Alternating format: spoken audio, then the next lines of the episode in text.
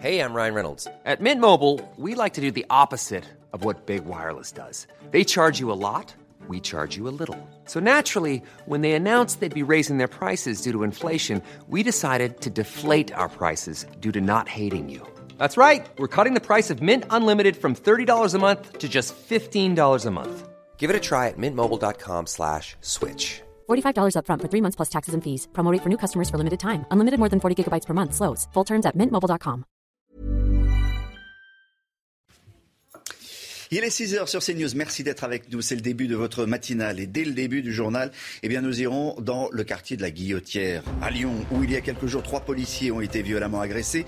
Selon nos informations, l'agresseur, un Algérien de 26 ans, a été placé en détention provisoire.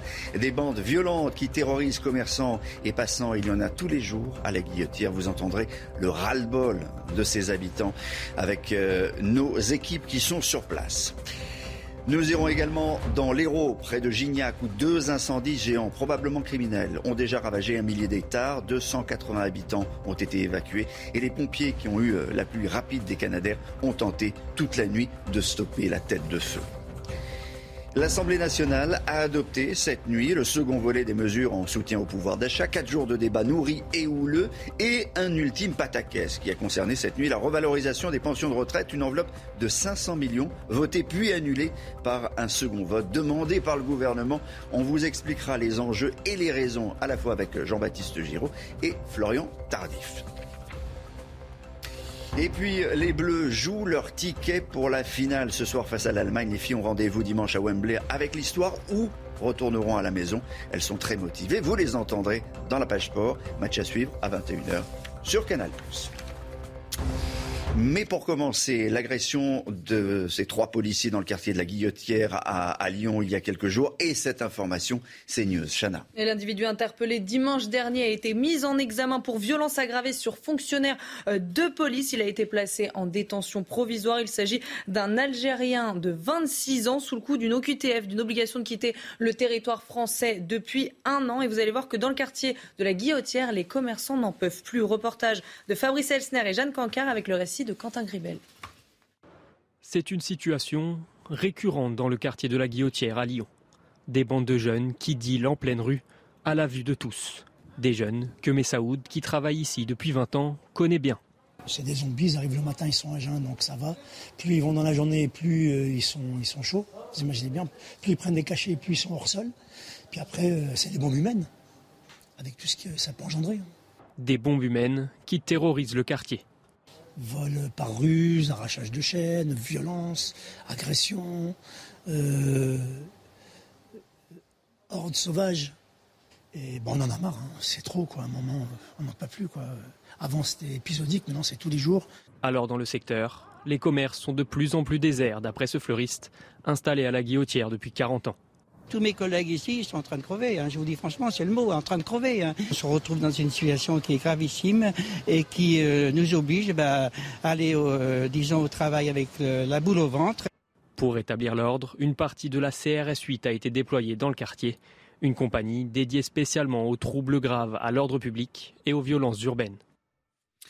Voilà, et vous le savez, euh, Gérald Darmanin assume une forme de, double peine pour euh, les délinquants étrangers. Quand il parle de double peine, c'est condamnation et expulsion. Expulsion euh, de, des délinquants qui sont sous le coup d'une obligation de quitter le territoire.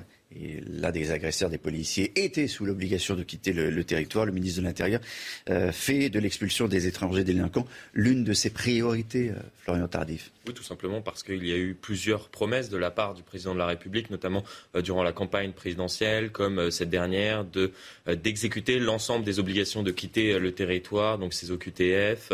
D'ici la, fin du quinquennat, Gérald Darmanin a expliqué hier qu'une loi sera présentée à la rentrée de septembre pour lever euh, l'ensemble des réserves législatives empêchant l'expulsion euh, du territoire français d'étrangers euh, délinquants. Le droit actuel permet d'expulser des délinquants étrangers, puisque en plus d'une peine prononcée, peine judiciaire, que ce soit peine d'emprisonnement ou amende l'expulsion du territoire français est possible par le biais d'un arrêté d'expulsion ou d'une peine euh, d'interdiction euh, du, territoire. Mais voilà, Gérald Darmanin euh, veut aller plus loin en expliquant que la loi qui sera présentée à la rentrée supprimera notamment les dispositions législatives selon lesquelles un étranger arrivé en France avant l'âge de 13 ans n'est pas expulsable, précisant au passage, c'est important que cela s'appliquera uniquement en cas de crime et délit grave. Il y a eu 3000 expulsions depuis 2020, 2020 sur les chiffres du, ministère de l'Intérieur. On y reviendra largement dans notre matinale. À présent, ce, nouvel incendie, euh, nouvel incendie géant dans l'Hérault, près de Montpellier, deux feux qui se sont déclarés à, un kilomètre et demi de, distance avant de, se rejoindre. Raison pour laquelle les, pompiers parlent d'incendie probablement criminel. On est à peu près à un millier d'hectares déjà partis en fumée, Chana. Eh oui, 280 personnes ont dû être évacuées. 700 sapeurs-pompiers sont mobilisés pour tenter d'éteindre les flammes. Et vous l'avez dit, une enquête judiciaire a été ouverte sur une hypothèse criminelle. Écoutez le directeur adjoint du SDIS de l'Hérault. On est sur une enveloppe de environ de 800 hectares, qui fait qu'on a voilà, des kilomètres et des kilomètres de lisière à traiter, qu'on a encore un feu qui est virulent, qu'on a euh, euh, des, actions de, très, très techniques qui se, réalisent avec euh, des pénétrations, des créations d'accès qui se font pour pouvoir aller fixer cette tête. Le feu, encore une fois, n'est pas maîtrisé. Actuellement, on a quand même beaucoup de points chauds, hein. donc on va compléter ce travail pour pouvoir prioriser tous ces points chauds et venir les traiter euh, le plus rapidement possible avant le renforcement du vent. c'est quelque chose de, très long. Le traitement des lisières, c'est des kilomètres hein, de, linéaires à surveiller, à traiter. À l'heure où je vous parle, on n'a en effet aucune victime euh, civile. On a deux pompiers, euh, deux à trois pompiers légèrement blessés, trois pompiers légèrement blessés, très légèrement blessés, qui vont bien et qu'on a pris en charge deux à trois pompiers légèrement blessés. Karine Durand, la crainte, et on l'a entendu hein, euh, dans, dans, la bouche de ce pompier, c'est le vent. Euh, cette nuit, il devait faiblir. Bon, mais reprendre dans la journée. On attend encore de la tramontane dans ce oui, secteur La tramontane se maintient quand même. Alors beaucoup moins forte qu'hier. Ce matin, 20-30 km à l'heure. Ça se renforce un petit peu cet après-midi. 30 voire 40 km à l'heure sur cette zone précise euh, de l'Hérault. On a plus de vent ailleurs sur euh, le sud-est. Demain, ça faiblit encore. 20-30 km à l'heure. Mmh. Ça paraît pas grand-chose, hein, mais en fait, dans ce contexte très sèche, très sec, avec une végétation vraiment asséchée, le moindre petit vent suffit à aggraver les incendies. On a un espoir ensuite vendredi. A priori, peut-être quelques donc un peu d'humidité. Donc on se dirige vers une situation quand même plus clémente, plus facile a priori pour les pompiers. Hein. C'est, euh, si je ne me trompe pas, le mois le plus sec de toute l'histoire en France que euh, il, on a pu euh, relever depuis d'ailleurs que les, relevés météo existent. Alors c'est en passe de le devenir, on attend les prochains jours de juillet pour être sûr, mais a priori euh, ce mois de juillet 2022 serait probablement soit le premier mois le plus sec jamais enregistré, soit le deuxième mois le plus sec depuis le début des relevés, depuis 1959, 60 ans. Il est tombé en moyenne 8 mm de précipitations à l'échelle de la France. Le précédent record c'est 16 mm en juillet 2020, donc a priori on pourrait le battre largement. En fait tout ça c'est causé par des situations de blocage anti cyclonique, a priori, les anticyclones remonteraient davantage au nord depuis quelques années et surtout depuis euh, quelques mois. Et ça cause justement ces blocages d'air chaud, ce temps calme, ce temps sec qu'on apprécie au début, mais qui devient inquiétant au bout de plusieurs jours et de plusieurs semaines en particulier. Encore une fois, très propice, évidemment, aux, incendies. Merci beaucoup, euh, Karine Durand. C'est fait, les, députés ont approuvé cette nuit, après euh, quatre jours, vous le savez, de, de débats intéressant, houleux parfois, ont, adopté le, second volet des, mesures du texte de loi sur le pouvoir d'achat. En revanche, Joatis Giraud, il y a eu un gros pataquès cette nuit sur la revalorisation des pensions de retraite. Que s'est-il passé? Un texte, un amendement euh, déposé par un député LR, Charles de Courson, euh, proposait d'augmenter les pensions de retraite de 0,4% euh, seulement. Et comme vous le savez, il faut pour dépenser de l'argent dire on va chercher cet argent. Et donc cet argent a été cherché artificiellement dans les pensions de retraite des militaires. On voulait prendre aux militaires. Voilà, sachant que Charles de Courson a bien marqué attention, cet amendement est un signal donné au gouvernement et le but n'est absolument pas mm. d'aller prendre dans cette réserve financière qui n'en est pas vraiment une. Ce qui est important à retenir, c'est que 4%, plutôt 0,4% d'augmentation, ça coûte 500 millions d'euros sur six mois. Or, ce député et les députés euh, de la NUPES, mm. du Rassemblement national, euh, qui ont voté ce texte et qui ont permis de le faire passer avec le soutien évidemment des Républicains, ont alerté sur le fait que les pensions de retraite n'avaient pas été suffisamment revalorisées. Je vous rappelle qu'en janvier. Vis-à-vis de l'inflation. Vis-à-vis de l'inflation. En janvier, on a ajouté 1,1% en pensions de retraite, 4% en juillet, c'est pas encore euh, actif mais ce sera activé rétroactivement. Et donc là, Charles de Courson, il voulait juste qu'on ajoute 0,4% et ça faisait 500 millions d'euros sur six mois. Mhm. On comprend que Bruno Le Maire se fasse de très très gros soucis. Donc Bruno Le Maire a dit attention, on refait passer le texte. Le gouvernement a effectivement demandé à ce que le texte soit représenté. Je mhm. pense que ça aurait été topé au, Sénat ou bien ça aurait été topé euh, lors de la deuxième lecture. Les députés, par ailleurs, ont approuvé le financement par l'État de la renationalisation à 100% d'EDF, opération qui va coûter près de 10 milliards, 9,7 milliards d'euros exactement. Oui, pour le ministre de l'économie Bruno Le Maire, cette renationalisation va permettre de réduire le coût de l'électricité. Écoutez. Mais je rappelle, pour revenir au cœur de nos débats, que 60% de l'inflation en France est tirée par les prix de l'énergie et notamment par les prix de l'électricité. Donc nationaliser EDF, c'est garantir à tous nos compatriotes qu'ils pourront continuer à avoir une électricité à un tarif réduit dans les années qui viennent. C'est une protection majeure contre l'inflation, c'est du pouvoir d'achat. Donc ça va être fait, la renationalisation d'EDF. Quand euh, Bruno Le Maire dit ça va permettre de faire baisser le prix de l'énergie, c'est pas exactement ce qui se passe sur le marché euh, d'échange euh, des énergies en Europe, puisque les prévisions pour la fin d'année et l'année suivante donnent un prix de l'électricité qui dépasse tous les niveaux jamais atteints. on est sur un doublement, un triplement, un quadruplement du, tri, du quadruplement du, prix de et, et encore on n'a rien vu. et on n'a rien vu. Et on ne parle pas encore d'EDF, mais on en parlera tout à l'heure. On parlera du gaz aussi. On parlera évidemment euh, pardon, du, du, gaz, bien sûr. Mais maintenant, c'est l'heure de parler foot. La page sport. Les Bleus ont rendez-vous avec l'histoire. Bon, si vous trouvez que je m'enflamme en disant qu'elles ont rendez-vous avec l'histoire, comme vous voulez, mais enfin, les Bleus, les filles jouent ce soir leur place en finale de l'Euro contre l'Allemagne. ça va se passer à Wembley. Les Allemandes, ce ne sera pas une, une, petite tâche de les, de les battre, puisqu'elles ont tout écrasé sur leur passage depuis le début de cet Euro. En cas de victoire, les Françaises disputeront pour la première fois de leur histoire une finale de tournoi majeur. La tâche s'annonce compliquée, mais loin d'être impossible. On écoute la capitaine et la sélectionneuse de l'équipe de France. C'est une grande nation. Euh, ça va se jouer à, l'efficacité forcément. Après, il n'y a pas de complexe à, avoir. On est en demi-finale. Je pense qu'elles sont pas non plus contentes de nous jouer aussi. Donc on a de la qualité à faire valoir et, euh, et ça va être un combat. Donc ce sera à nous d'être ensemble comme on l'a fait depuis le début de, cette compétition, et d'être déterminé, de régler les deux, trois choses qui, qui n'ont pas été et être encore plus efficace. On sait très bien que plus on avance dans la compétition, euh, plus les équipes contre qui on va jouer, euh, plus le niveau euh, sera relevé. Maintenant, à nous de répondre présent et à nous aussi de dire aujourd'hui, il faut compter sur la France. On reçoit beaucoup de messages. Après, on est vraiment dans notre bulle et on était dans le camp de base. Euh, donc, on ne se rend pas forcément compte de ce qui se passe en, France. Il y a une, je pense, une focalisation sur les quarts de finale, d'autant plus euh, notre passé. Euh, maintenant, je pense qu'il est brisé.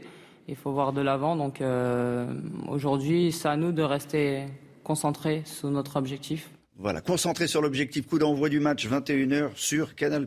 Et si les Bleus se qualifient pour la finale, elles connaissent évidemment leur, adversaire, ce sont les Anglaises qui ont euh, emporté haut la main hier soir. Eh ben oui, elles ont facilement battu les Suédoises 4 à 0 en demi-finale avec un score de 1-0 à la mi-temps. La différence s'est faite en seconde période. L'Angleterre jouera donc la finale à domicile à Wembley, finale prévue ce dimanche. Voilà, et on voit quelques buts de ces euh, Anglaises qui euh, euh, jouaient hier soir à domicile et qui vont jouer leur finale à domicile à Wembley. On manque de Canadair en France, on l'a dit, on, l'a répété. Peut-être qu'il existe une solution alternative. Elle est en train d'être mise en place par Airbus avec le concours de l'armée. On vous en parle dans un instant. 6h15 sur CNews. Merci d'être avec nous. C'est l'heure du rappel des titres de Chana Lousteau. Il y a de plus en plus de médecins agressés en France. L'année dernière, 1009 incidents ont été déclarés. C'est 5,6% de plus qu'en 2020 et 23% de plus qu'il y a 10 ans. Les faits signalés sont à 70% des agressions verbales ou des menaces. 6 victimes sur 10 sont des médecins généralistes. La dune du Pilar ouvre ses portes aujourd'hui. Le site avait été fermé au public à cause des incendies qui ont ravagé la Gironde. 60% des parkings ont été endommagés. L'accès se fera donc uniquement par bus pour le moment. Un tremblement de terre a frappé le nord des Philippines cette nuit. Un séisme de magnitude 7,1. Des immeubles ont tremblé jusque dans la capitale Manille, située à plus de 300 km au sud. Des dégâts sont à prévoir. La variole du singe en, France, 6000 Français ont déjà reçu une première dose de vaccin. Et hier, à, Paris, comme promis, un vaccinodrome a ouvert ses portes. Une soixantaine de personnes avaient déjà réservé un créneau. Nous avons rencontré ces primo-vaccinés dans ce maxi-vaccinarium. Écoutez. Je me sens rassuré et, euh, voilà, je sais que l'immunité est partielle et qu'elle sera euh, faite pour la deuxième euh, au mois d'août dans un mois. Je pense que ouais, c'est mieux de faire ça. Je prévois que ça va être une pandémie d'ici quelques années. Comme la Covid, on commence à dire euh, doucement c'est les homosexuels qui sont, qui sont malades, mais tout le monde va être malade très vite. Bonjour, euh, colonel Francis Comas. Merci d'être euh, avec nous. Vous êtes le porte-parole de la Fédération des, sapeurs-pompiers de, France. On voulait refaire ce matin rapidement un point, un point de, ce qui s'est passé dans, dans l'Hérault, le point sur cet incendie qui a démarré il y a, il y a 24 heures. C'est un incendie violent. C'est d'ailleurs un double incendie, probablement d'origine euh, criminelle. Il y a un millier d'hectares qui est déjà parti en, fumée. Et toute la nuit, euh, vos camarades sur, sur le terrain ont essayé d'écraser ce qu'ils appellent d'écraser la tête de feu. Expliquez-nous. En fait, la technique consiste à essayer de resserrer euh, un feu de forêt quand le vent ne tourne pas, comme ce fut le cas dans, en Gironde la semaine dernière. Le feu progresse sous forme de, de cône et tend à s'écarter.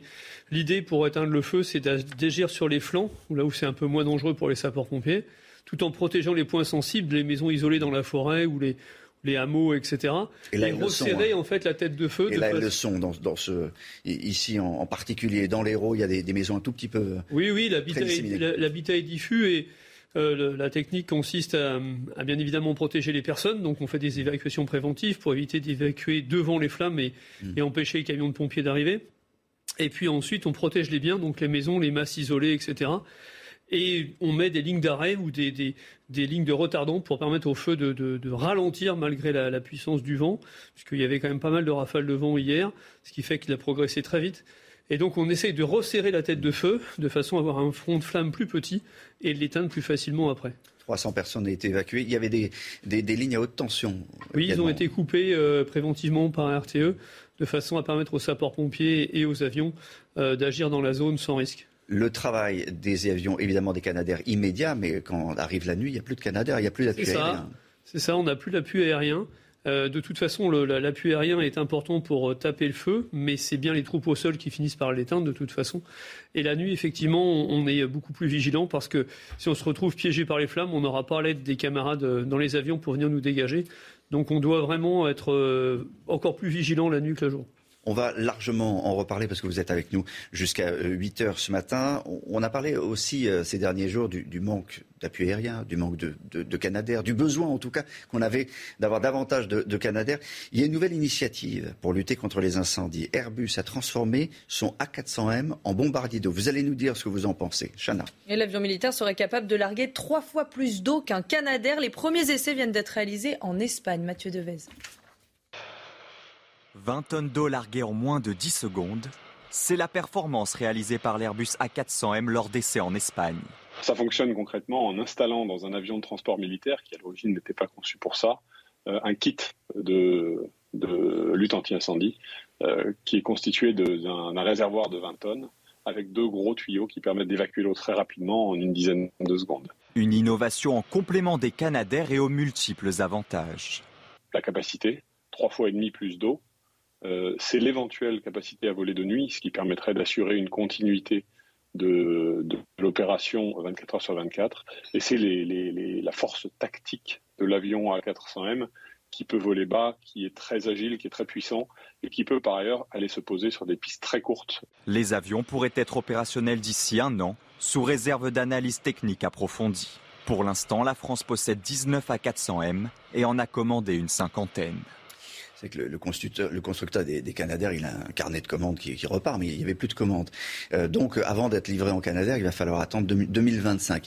Puis ça coûte euh, un peu plus de 50 millions en Canadair. C'est une bonne, c'est une bonne idée, ça? Ça serait un bon appui? Ah ben, tous les, toutes les évolutions technologiques qu'on peut avoir, effectivement, sont bons à prendre. Il faut les tester sur le terrain, mais effectivement, d'après le reportage, ça a l'air d'être très intéressant.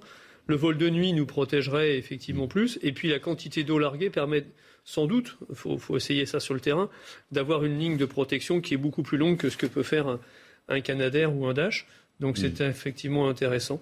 Maintenant, il faut le tester sur le terrain. Et, on éco-teste pour l'instant. Évidemment. Vous aimez la musique?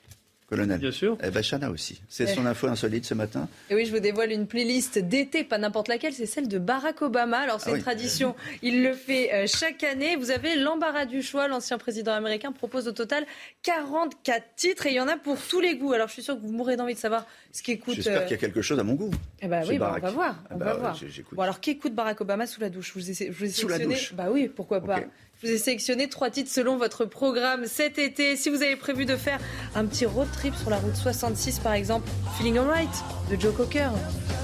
Ok, d'arriver. On fait pas de road trip sur la route, l'essence est trop chère. bon, alors on pas de douche non plus. On pas de douche non plus, c'est pas, pas, pas Bon, est-ce que vous faites la fête l'été? Pour une fête entre amis, je vous propose le nouveau titre de Beyoncé, Break My Soul. Non, ça vous plaît? Parfait pour le bal des pompiers, je pense.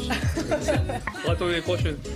Bon, enfin, euh, je sais que c'est celui que vous attendez le plus, Olivier, celui pour un dîner romantique. Regardez, enfin, écoutez plutôt More Than You Know de Dr. John.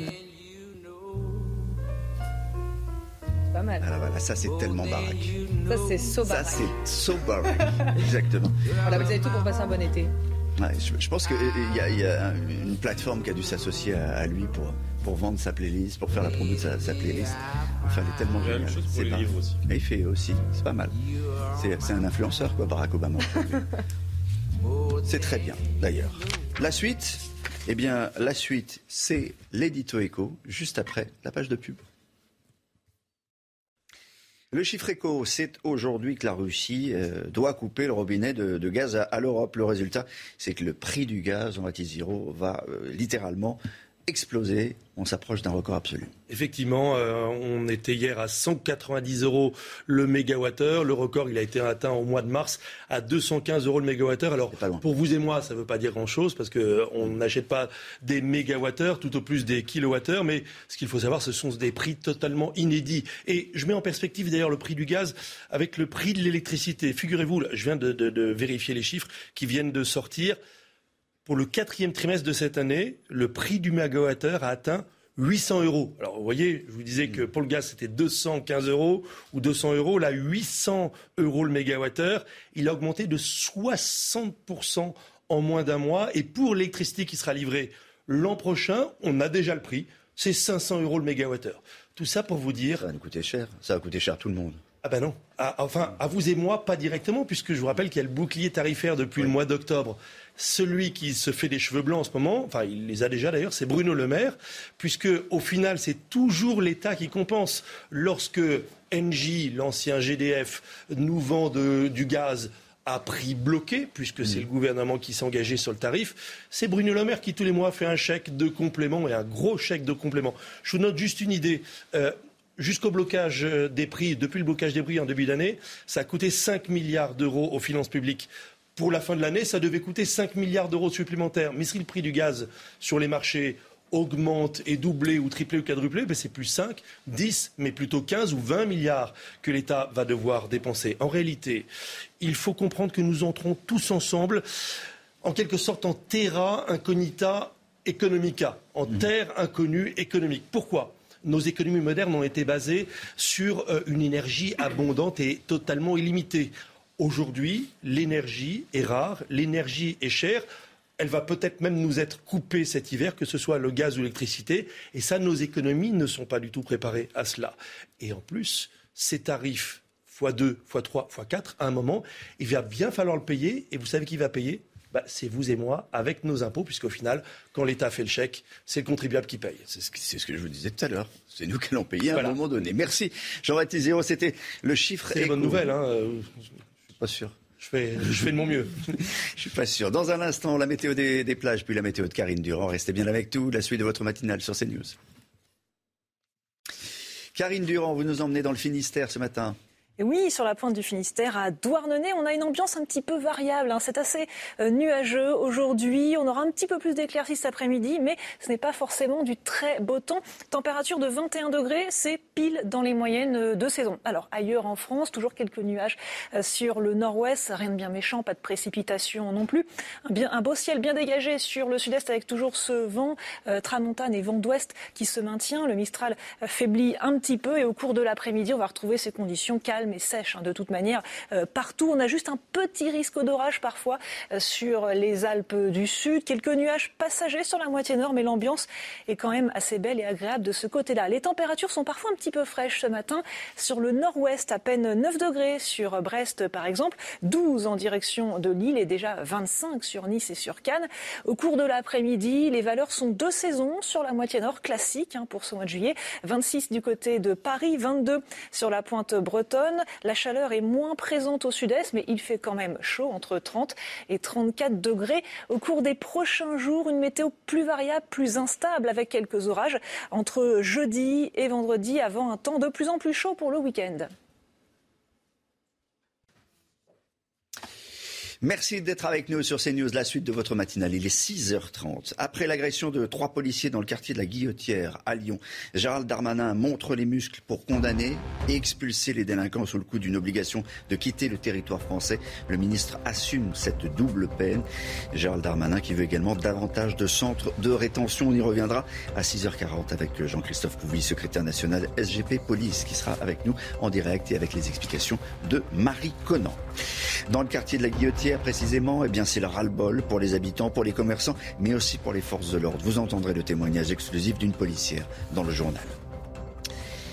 Et puis cet incendie qui se propage à toute vitesse dans l'Hérault, poussé par le vent. Déjà plus d'un millier d'hectares partis en fumée, près de 300 évacuations préventives. Plusieurs pompiers ont été légèrement blessés. Ce qui est curieux, selon nos dernières informations que vous donnera le colonel Francis Compas, porte-parole de la Fédération des sapeurs-pompiers de France, ce qui est curieux, c'est qu'il y a eu des départs de feu après 23 heures. À 6h45, on retrouvera nos envoyés spéciaux, Jean-Luc Thomas, avec Alexandre Minguez.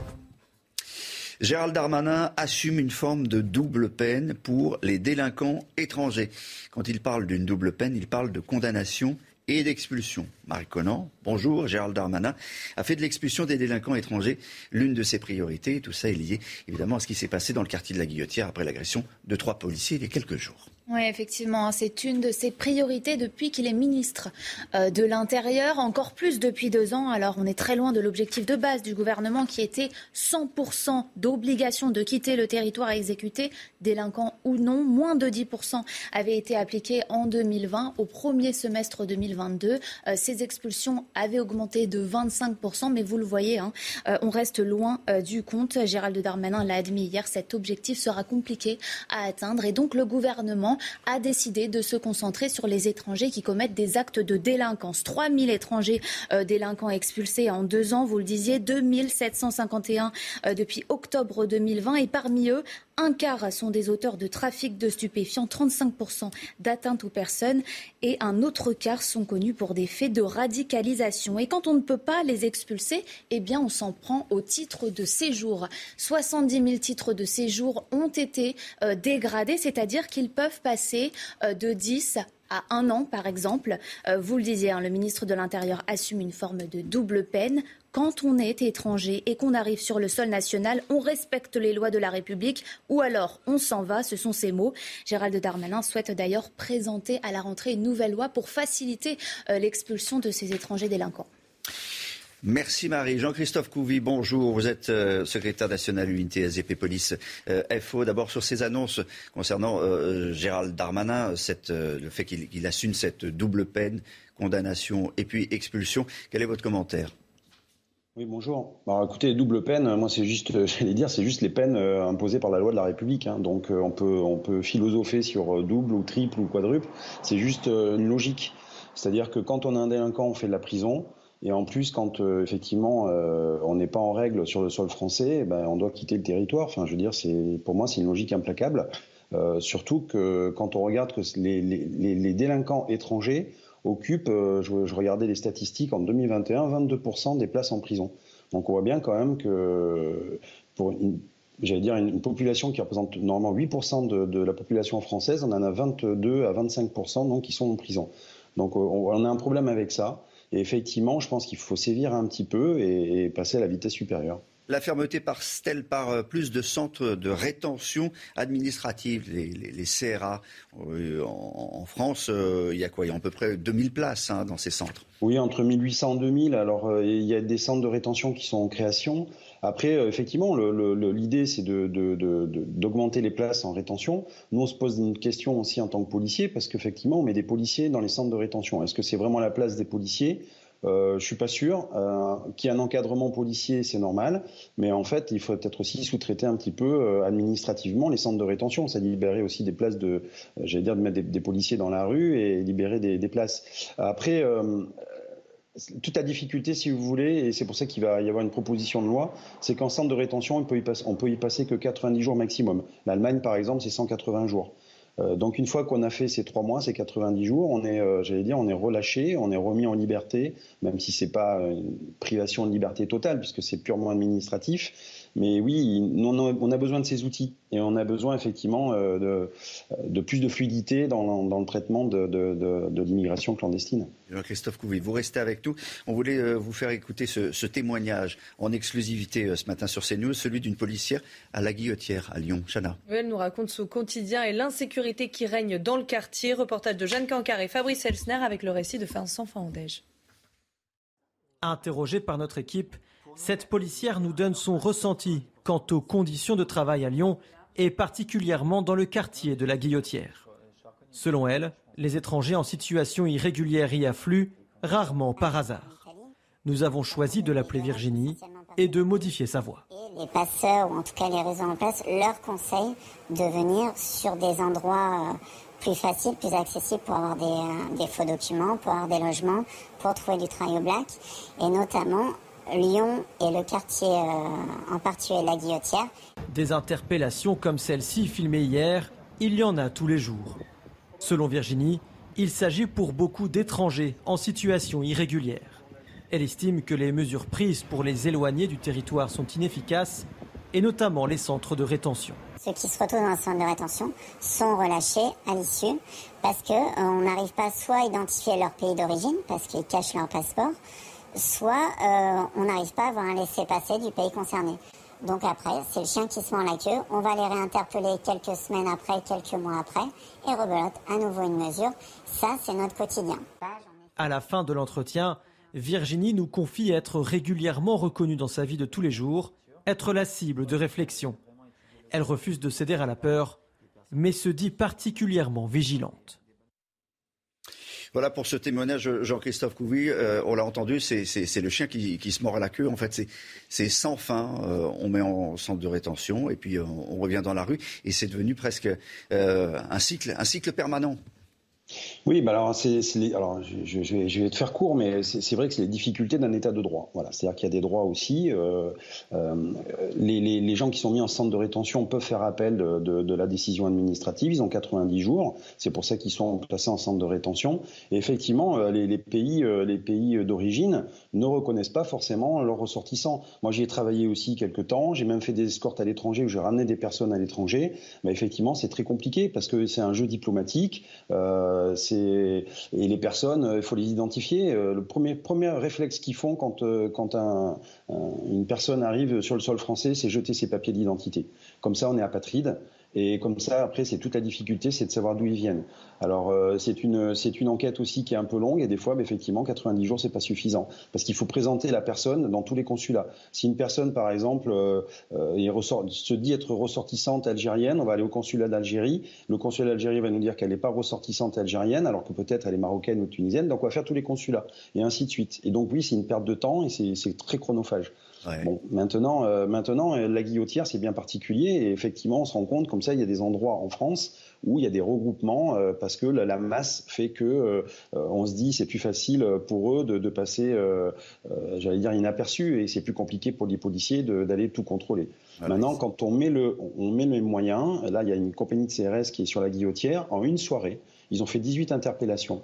ils ont même trouvé une fiche S ils ont trouvé 5 à 6 euh, personnes qui étaient en situation irrégulière. Donc voilà, et des stupéfiants. Donc en une soirée, 18 interpellations, et on remet effectivement tous ces gens-là dans les bras de la justice, et maintenant c'est la justice de se prononcer.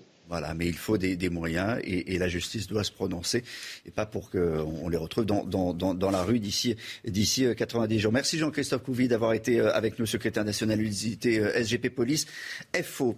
dans le reste de l'actualité, cette messe interrompue dans les Yvelines après l'agression d'un paroissien. Et ça s'est passé dimanche dernier à Saint-Germain-en-Laye. C'est un homme qui a interrompu la messe par ses cris et ses insultes avant d'asséner un coup de tête à un paroissien. La victime a deux dents cassées. Reportage d'Olivier Gangloff et Sacha Robin avec le récit de Thomas Chama.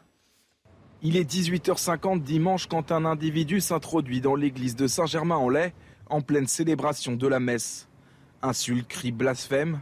L'homme de 25 ans va même jusqu'à asséner un coup de tête à un fidèle.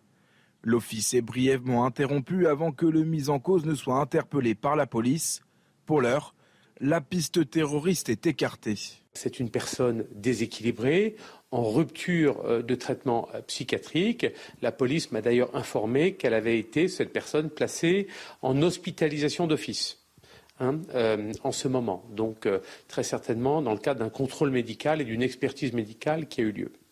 Une enquête confiée au parquet de Versailles a été ouverte, mais les paroissiens réclament d'ores et déjà à la municipalité plus de sécurité. De la prévention, de la formation, euh, pour euh, aider euh, ces personnes à détecter un mauvais comportement, à alerter. Contacté, l'église de Saint-Germain-en-Laye n'a pas souhaité communiquer. Le nombre d'agressions de médecins en France, chaque année, désormais, il y, a, un bilan qui est dressé par l'ordre des médecins. Et l'an dernier, un, millier d'accidents ont été, euh, d'incidents ont été déclarés. Chana. C'est 5,6% de plus qu'en 2020 et 23% de plus qu'il y a 10 ans. Les faits signalés sont à 70% des agressions verbales ou des menaces. 6 victimes sur 10 sont des médecins généralistes et 53% sont des femmes. Nous avons recueilli le témoignage d'une rhumatologue en région parisienne qui a été agressée. Elle nous raconte, écoutez. Il se lève euh, devant moi, euh, assez près de moi, et il mesurait euh, plus que moi. Enfin, il devait faire dans les 1m80, 85. Et il s'est penché vers moi en me disant Mais soyez raisonnable. J'ai vu dans ses yeux que ça pouvait passer à autre chose. Donc j'ai compris que pour lui être raisonnable, c'était lui donner ce qu'il demandait et que moi j'étais pas prête à me faire agresser euh, pour, euh, pour un papier. Une fois qu'il a eu son papier, il est sorti, j'ai tout fermé, j'ai soufflé et je me suis dit mais peut-être que je suis pas passé loin d'un problème plus compliqué un millier d'agressions et d'incidents. Et l'Ordre des médecins regrette que tous ne soient pas, euh, ne, soient pas euh, déclarés. Euh, colonel Francis Comas, il n'y a pas de statistiques comme ça pour les, pour les pompiers, mais on sait qu'il existe. Cinq pompiers agressés par jour. Cinq pompiers agressés par jour.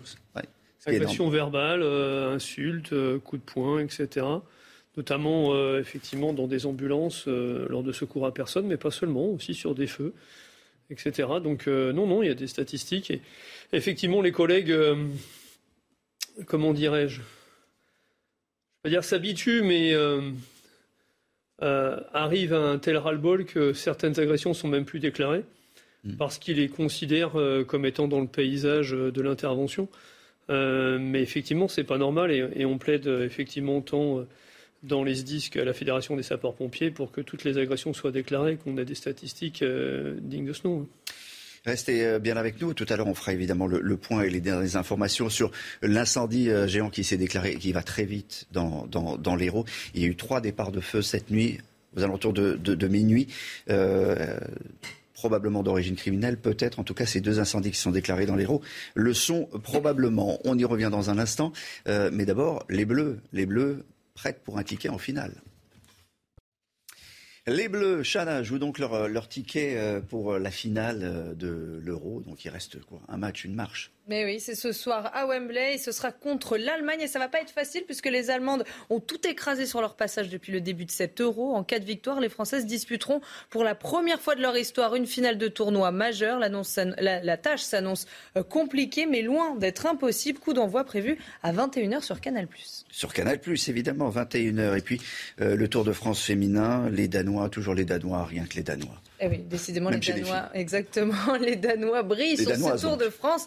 Après le maillot jaune de Vigegaard chez les hommes, la Danoise euh, Ludwig a remporté la troisième étape du Tour féminin à Épernay. Elle s'est imposée devant la maillot jaune, Marianne Vos, qui conserve euh, son maillot. Aujourd'hui, les coureuses relieront 3 à Bar-sur-Aube.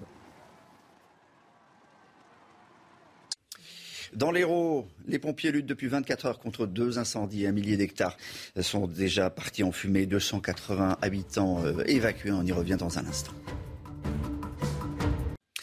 6h46 sur CNews, l'heure de vous rappeler euh, quelques informations avec Chanel Lousteau. Emmanuel Macron au Cameroun, le chef de l'État a rencontré hier son homologue camerounais Paul Biya. La guerre en Ukraine était au centre des discussions. Emmanuel Macron a évoqué les tentatives de déstabilisation de la Russie sur le continent africain. Le président de la République est attendu aujourd'hui au Bénin.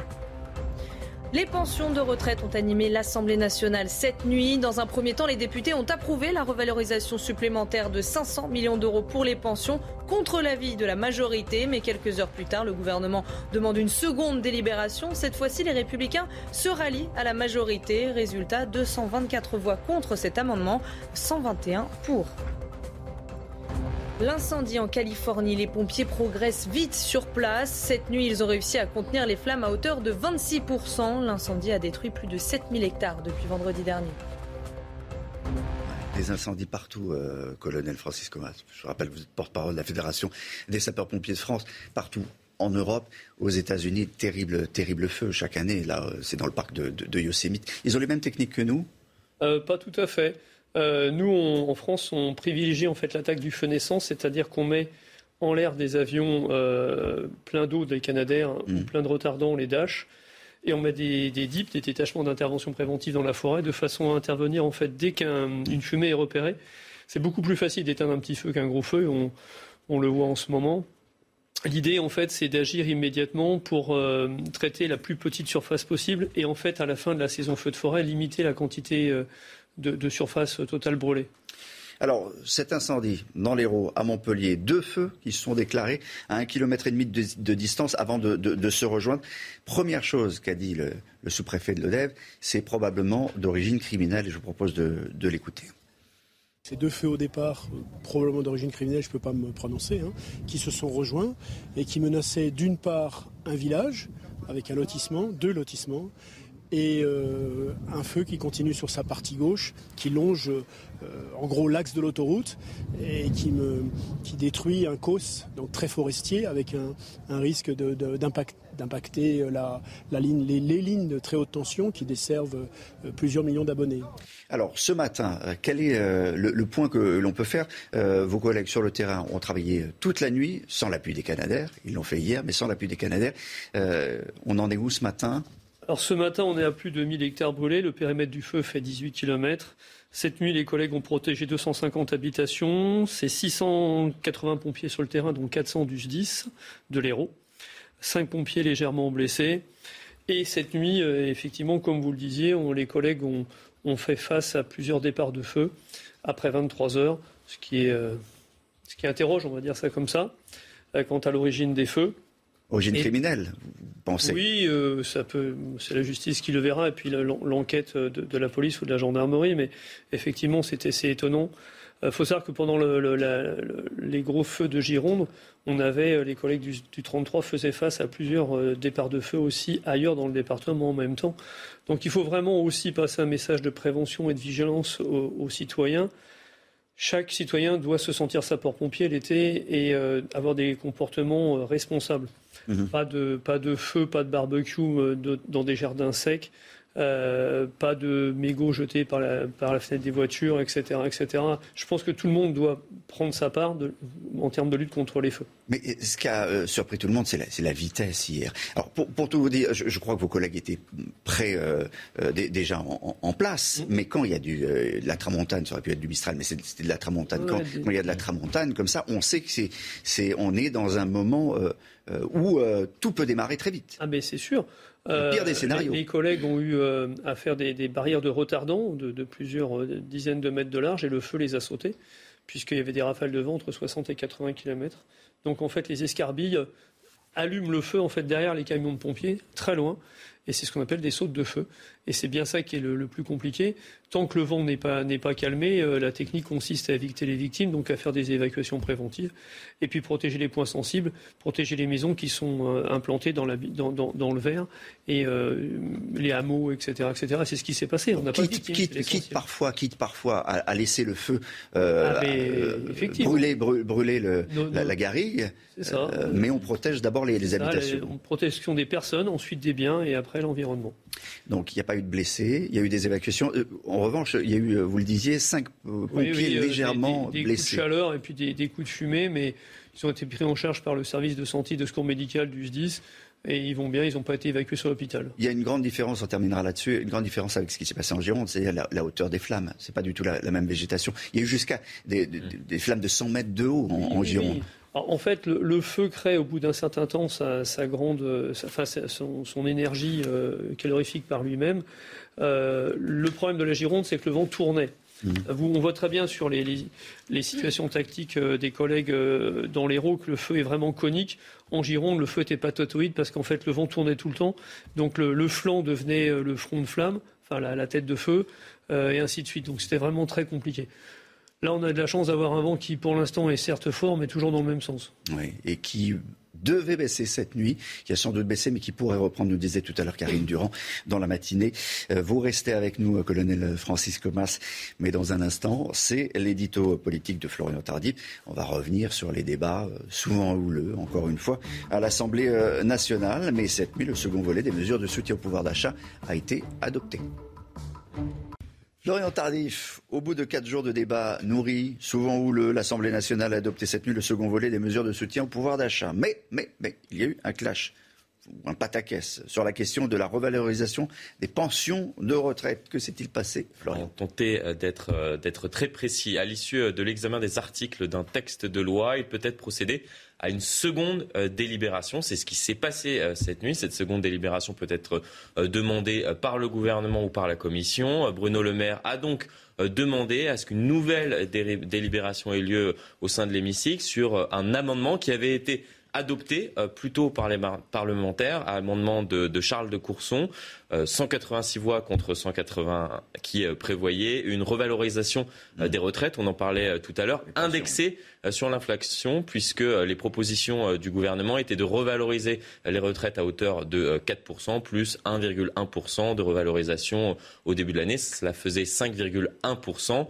C'est en deçà de l'inflation tablée à 5,5%. Il y avait donc un rattrapage au sein de cet amendement qui a été adopté hier, soit une revalorisation de 500 millions d'euros contre l'avis du gouvernement. Le gouvernement a voulu revenir sur cette décision et donc il y a eu un second vote très tardivement dans, la nuit où à nouveau l'amendement a été rejeté. Voilà, il y a eu quelques mots d'échanger aussi, écoutez. Ce n'est pas une manœuvre parlementaire, ce n'est pas une manœuvre des députés, ce n'est pas une manœuvre de couloir comme ce que vous venez de faire. C'était le Parlement souverain qui a voté un amendement en toute connaissance de cause et en toute souveraineté. Notre position n'est ni de droite, ni de gauche, ni du RN, ni de la NUPES, ni de LR. Elle est d'intérêt général puisque c'est le Parlement qui a voté. Et quand le Parlement qui a voté, c'est l'intérêt général qui s'est exprimé. Les gens, les électeurs vous regardent. Après, vous allez retourner en circonscription pour expliquer aux retraités que vous avez changé d'avis dans la nuit.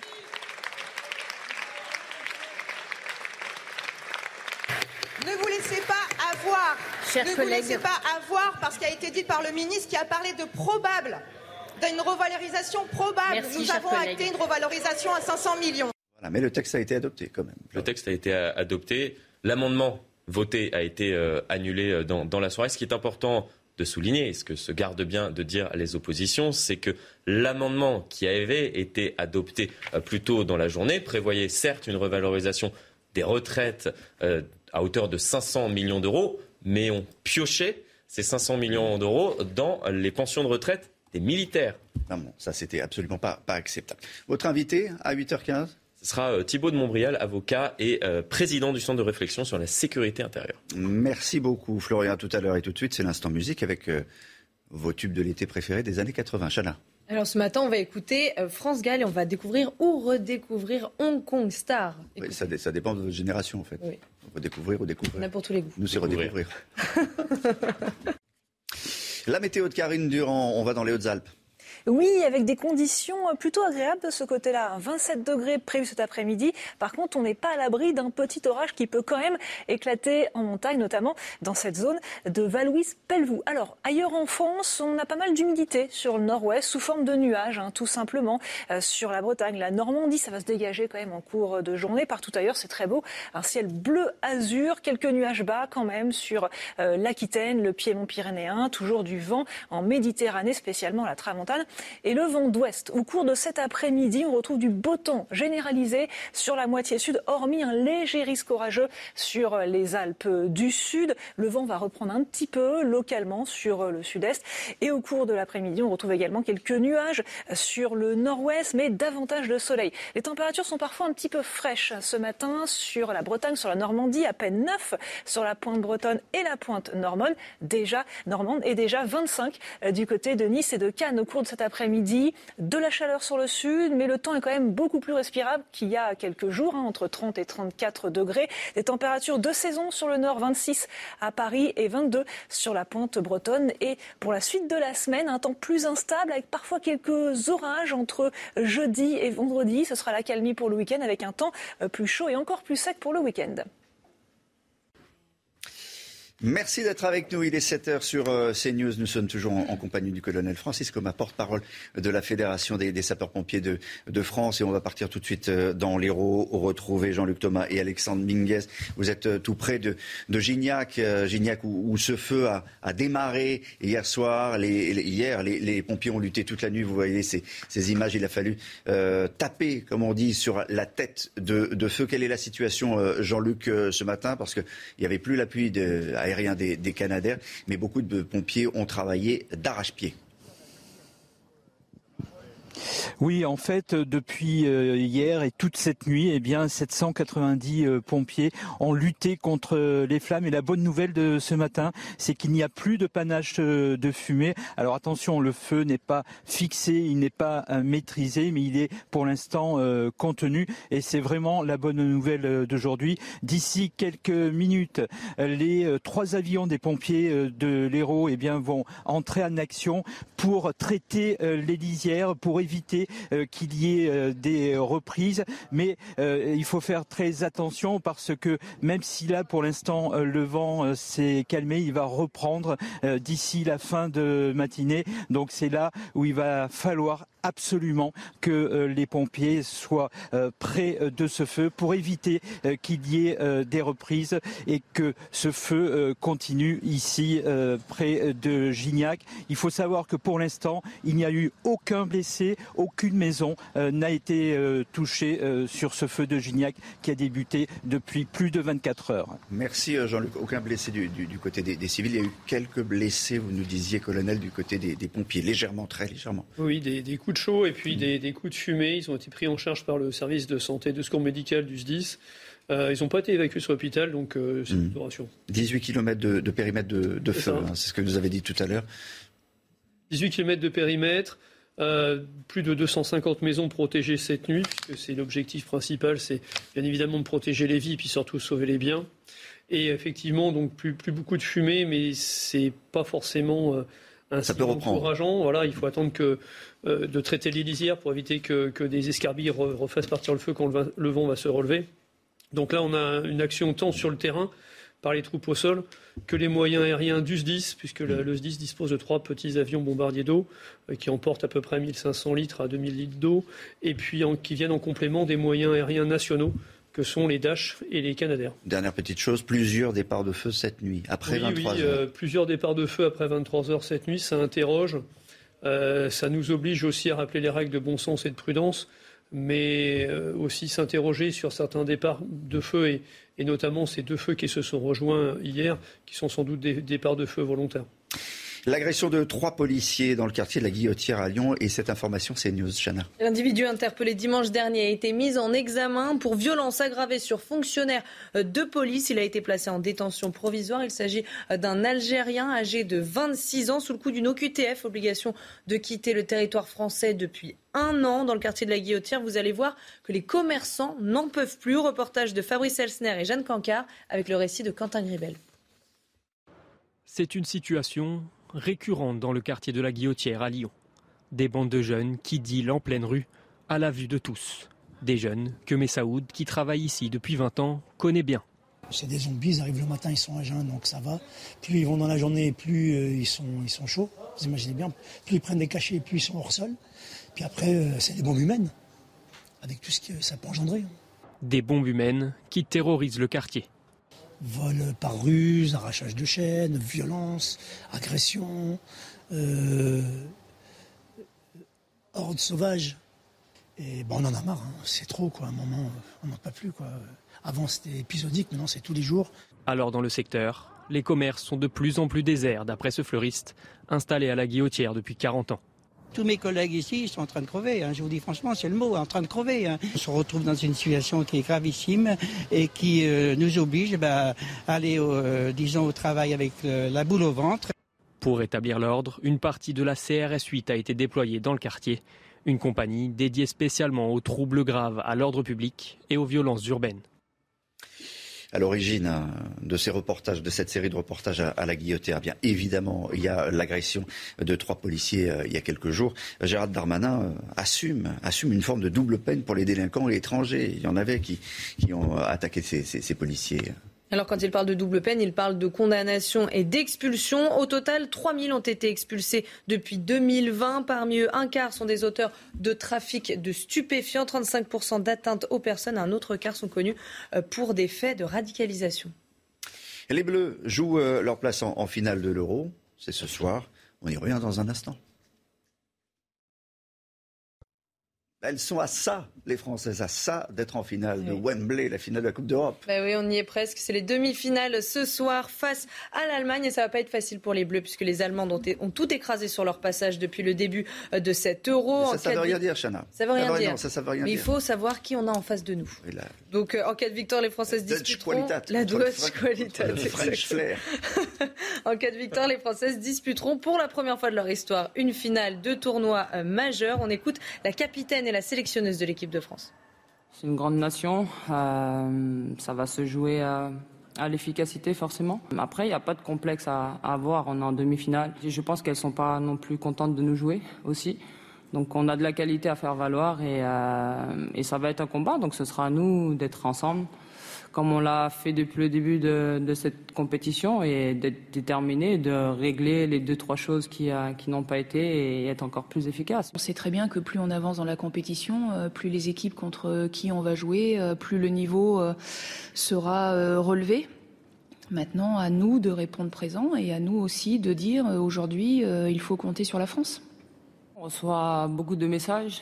Après, on est vraiment dans notre bulle et on était dans le camp de base. Euh, donc, on ne se rend pas forcément compte de ce qui se passe en, France. Il y a une, je pense, une focalisation sur les quarts de finale, d'autant plus euh, notre passé. Euh, maintenant, je pense qu'il est brisé. Il faut voir de l'avant. Donc, aujourd'hui, c'est à nous de rester concentrés sur notre objectif. Voilà, objectif bien tenu, bien tendu. La finale, ça vous ferait plaisir qu'elle gagne Qu'elle aille en finale pour votre anniversaire Évidemment, ça bah, sera un beau cadeau. Il faut regarder le match, 21h ce soir sur canal. Et euh, la finale, ça sera contre les Anglaises qui ont brillamment gagné hier soir. La pauvre Chana, elle ne peut pas regarder les matchs à 21h. Elle se couche, c'est normal. elle a sur la, matinale. le résumé de demain matin. Dans un instant, le face-à-face sur CNews. Stéphane Rambaud, député RN du Var, Perrine Goulet, député modem de la Nièvre. On va revenir évidemment sur, sur la fermeté de Gérald Darmanin qui montre les muscles contre les délinquants, et en particulier les délinquants étrangers. Vous restez bien avec nous. 7h11 sur CNews. Dans un instant, le face-à-face, mais d'abord, le rappel des titres, Chana Lousteau. Il y a de plus en plus de médecins agressés en France. L'année dernière, 1009 incidents ont été déclarés, chiffre communiqué par l'Ordre des médecins. C'est 5,6% de plus qu'en 2020 et 23% de plus qu'il y a 10 ans. Les faits signalés sont à 70% des agressions verbales ou des menaces. 6 victimes sur 10 sont des médecins généralistes. La dune du Pilar ouvre ses portes aujourd'hui. Le site avait été fermé au public à cause des, incendies qui ont ravagé la Gironde. 60% des parkings ont été endommagés. L'accès se fera donc uniquement par bus pour le moment. Un tremblement de terre a frappé le nord des Philippines cette nuit. Un séisme de magnitude 7,1. Des immeubles ont tremblé jusque dans la capitale Manille, située à plus de 300 km au sud. Des dégâts sont à prévoir. Je salue Perrine Goulet. Bonjour, vous êtes député modem de la Nièvre. Je salue Stéphane Rambaud, euh, député RN du, Var. Euh, et j'ai beaucoup d'admiration pour vous parce que vous avez eu une nuit qui était euh, pas longue, très courte. c'est ça. Petite. Toute petite. comment était la, nuit de débat? On a l'impression que à chaque fois, c'est houleux, c'est des discussions sans fin. Bon, vous êtes arrivé au bout. Le, texte sur le pouvoir d'achat, la suite, la loi rectificative a été, a été votée, c'est ça. Et je pense que c'est essentiel. Les Français, ils s'en fichent qu'on passe des heures dans l'hémicycle, c'est notre job. Mhm. L'essentiel pour eux, c'est qu'on avance sur les sujets et on avance sur les sujets, même si pour nous, c'est laborieux. il y a eu quand même un pataquès. Il y a eu, euh, vous dites laborieux, il y a eu un gros pataquès. le Rassemblement national et les oppositions avaient obtenu euh, euh, pour les retraites, pour les retraités, revalorisation 500, millions. Pensions de retraite. Et dans la nuit, ça a été revu par la, par la majorité.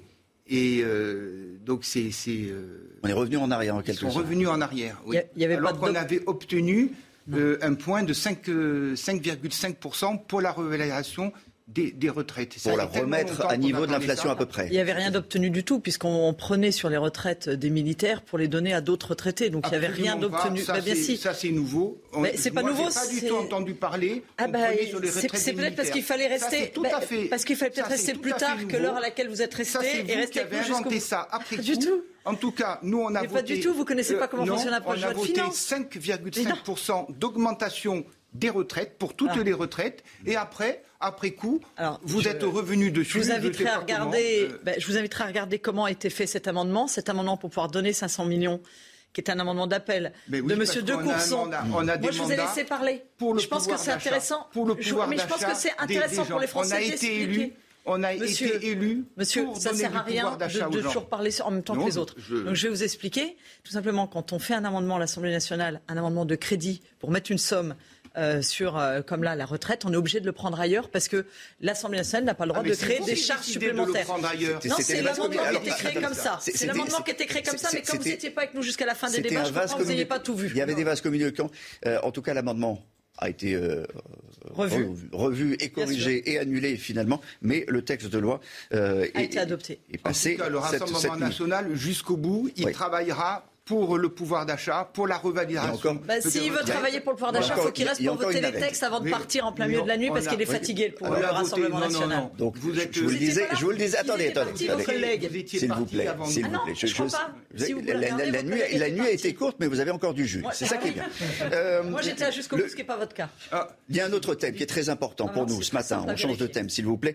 Euh, la fermeté de Gérald Darmanin. Le ministre montre les muscles contre les délinquants et en particulier les délinquants étrangers avec obligation de quitter le territoire français, au QTF. Objectif que 100% d'entre eux quittent le territoire. Pour ça, il faut changer la loi. Faut-il vraiment changer la loi? Alors moi, tout d'abord, je voudrais déjà apporter mon plein soutien aux policiers qui ont été agressés la semaine dernière et à tous ceux qui, depuis euh, la semaine dernière, continuent à être sur le terrain pour aller accompagner euh, les habitants. On a enfin mis des policiers sur le terrain, vous voulez dire. On a rajouté, on a rajouté des compagnies CRS. Il nous a confirmé tout à l'heure. Oui, il y a une compagnie CRS qui est arrivée, c'est la CRS 8. Mais depuis le mois de février, dans le cadre de la police de sécurité du quotidien, une brigade a été créée et a été mise en place sur place à Lyon, qui comporte une trentaine d'hommes qui patrouillent de 14h à 1h du matin parce que le sujet effectivement est connu et c'est pour ça qu'on avait rajouté des effectifs de police à cet endroit-là. Ça n'empêche pas, les agressions et en l'occurrence agressions par euh, des, gens qui euh, sont sous le coup d'une OQTF dire, il faut les soutenir, les policiers, il faut le dire, mais il ne faut pas que ce soit une posture et un effet d'annonce. Il faut le faire vraiment. Or, moi, depuis, j'ai été policier pendant 37 ans, j'ai entendu toujours des effets d'annonce de, la part euh, euh, des, gouvernements successifs, mais ça ne se traduit pas euh, dans la réalité.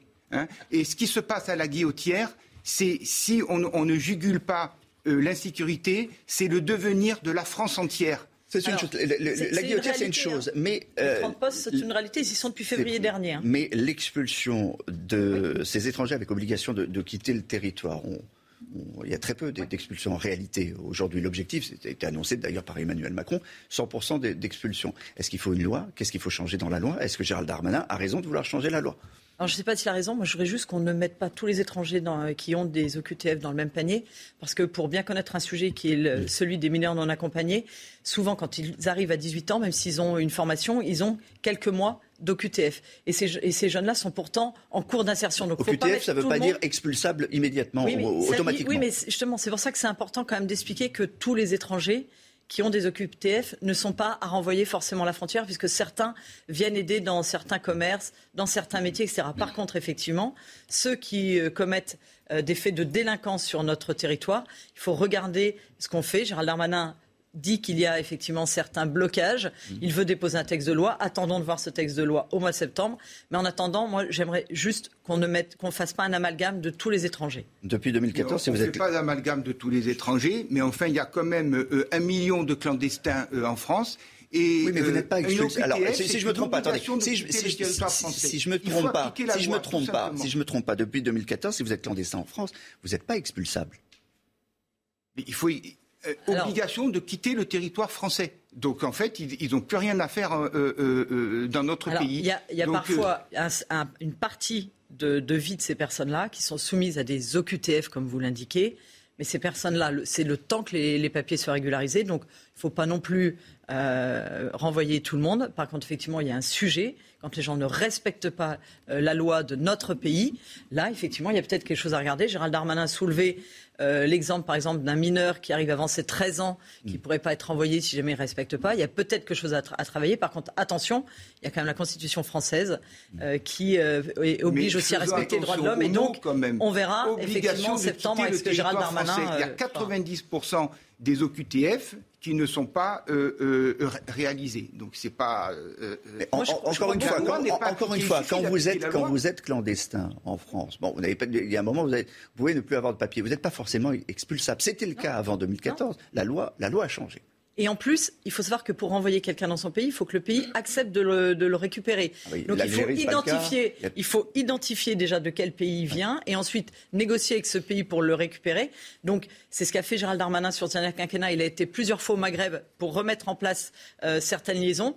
Les, euh, les, reconduites à la frontière ont recommencé dans ces pays-là. Il faut bien entendu continuer le travail pour, euh, à, ce niveau-là. Mais euh, voilà, ne, mélangeons pas tout. Les centres de rétention, c'est un sujet également. Une vingtaine à peu près, 2000 euh, places en, France. On y reste 90 jours maximum. Est-ce qu'il en faut, est-ce qu'il en faut plus? Est-ce que c'est la solution? Visiblement, Gérald Darmanin en, veut plus.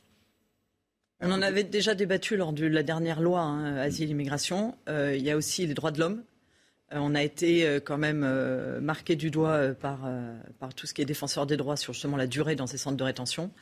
Il faut qu'on soit plus efficace. Et moi, je pense que ce n'est pas la solution de les laisser ad vitam aeternam dans un centre de rétention. Par contre, il faut qu'on soit plus rapide dans l'expulsion. On les, Tout à l'heure, on, avait le témoignage sur CNews d'une policière qui est à la guillotière qui nous disait bon, des gens qui partent, qui sont arrêtés, qui vont dans un centre de rétention et qui reviennent après, euh, après trois mois, 90 jours, puisque c'est la durée maximale, et qu'on retrouve. Et, euh, et c'est un cycle sans fin. C'est pour ça que ce que je disais, la, la, problématique, c'est d'arriver à les expulser. Donc c'est d'arriver à avoir euh, une, une, relation plus rapide avec les pays d'origine de ces personnes-là pour les renvoyer de manière plus rapide. Problème diplomatique. Pour revenir à la guillotière, à la guillotière, en fait, la police est considérée comme une force d'occupation. les plus jeunes, en, en plus, ce qui, a, ce qui est grave, c'est que les plus jeunes euh, délinquants sont persuadés de ça. Hein. Ils, c'est pas une, euh, ils, sont persuadés. Donc, euh, qu'est-ce que c'est que la guillotière? C'est des policiers agressés, c'est des commerçants qui, ferment plus tôt, c'est des femmes qui se font agresser aussi et qui n'osent plus sortir à partir de, de 17 heures. Euh, bon, plus de présence policière est nécessaire, tout le monde le réclame. Et depuis ce matin, on a une série de reportages sur CNews où vous entendez ces, habitants de la Guillotière et ces commerçants, ils disent c'est insupportable, on n'en peut plus, on ne peut plus rien faire. Euh, on est agressé, les dealers sont à côté de nous, euh, les consommateurs sont à côté de nous et ils deviennent fous et ils agressent même en, bande. La solution, plus de policiers, c'était le cas, on a, on a mis plus de CRS. Moi, le plus de policiers, on voit que ça a une limite. Bien sûr, il faut plus de policiers. C'est pour ça qu'il y a eu le renfort au mois de février, mais pas que. Mhm. Parce que ces jeunes-là, parce que pour en avoir c'est des jeunes qui sont quand même à la dérive.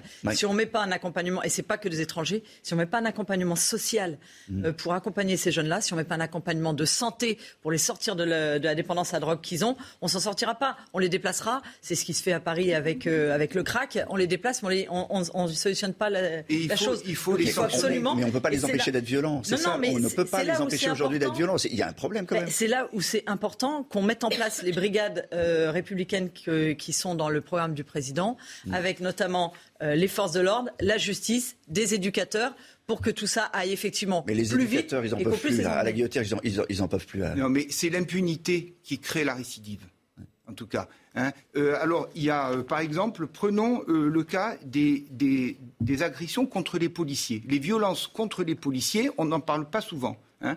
Moi, donc je vous ai dit, 37 ans de police. Au début, euh, c'était des injures, injures contre les policiers, euh, il y a 37 ans. Bon, les injures, euh, impunité. Après, c'était des menaces.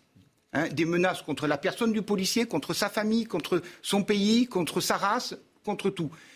Impunité aussi. Après, c'était les crachats. Le crachat, c'est un degré au-dessus déjà, parce que c'est une agression, le, crachat. Et maintenant, comme impunité pour les crachats, maintenant, c'est des coups et blessures volontaires. Il y a peu d'interpellations, je ne dis pas pas d'interpellations, peu d'interpellations qui se passent en rébellion.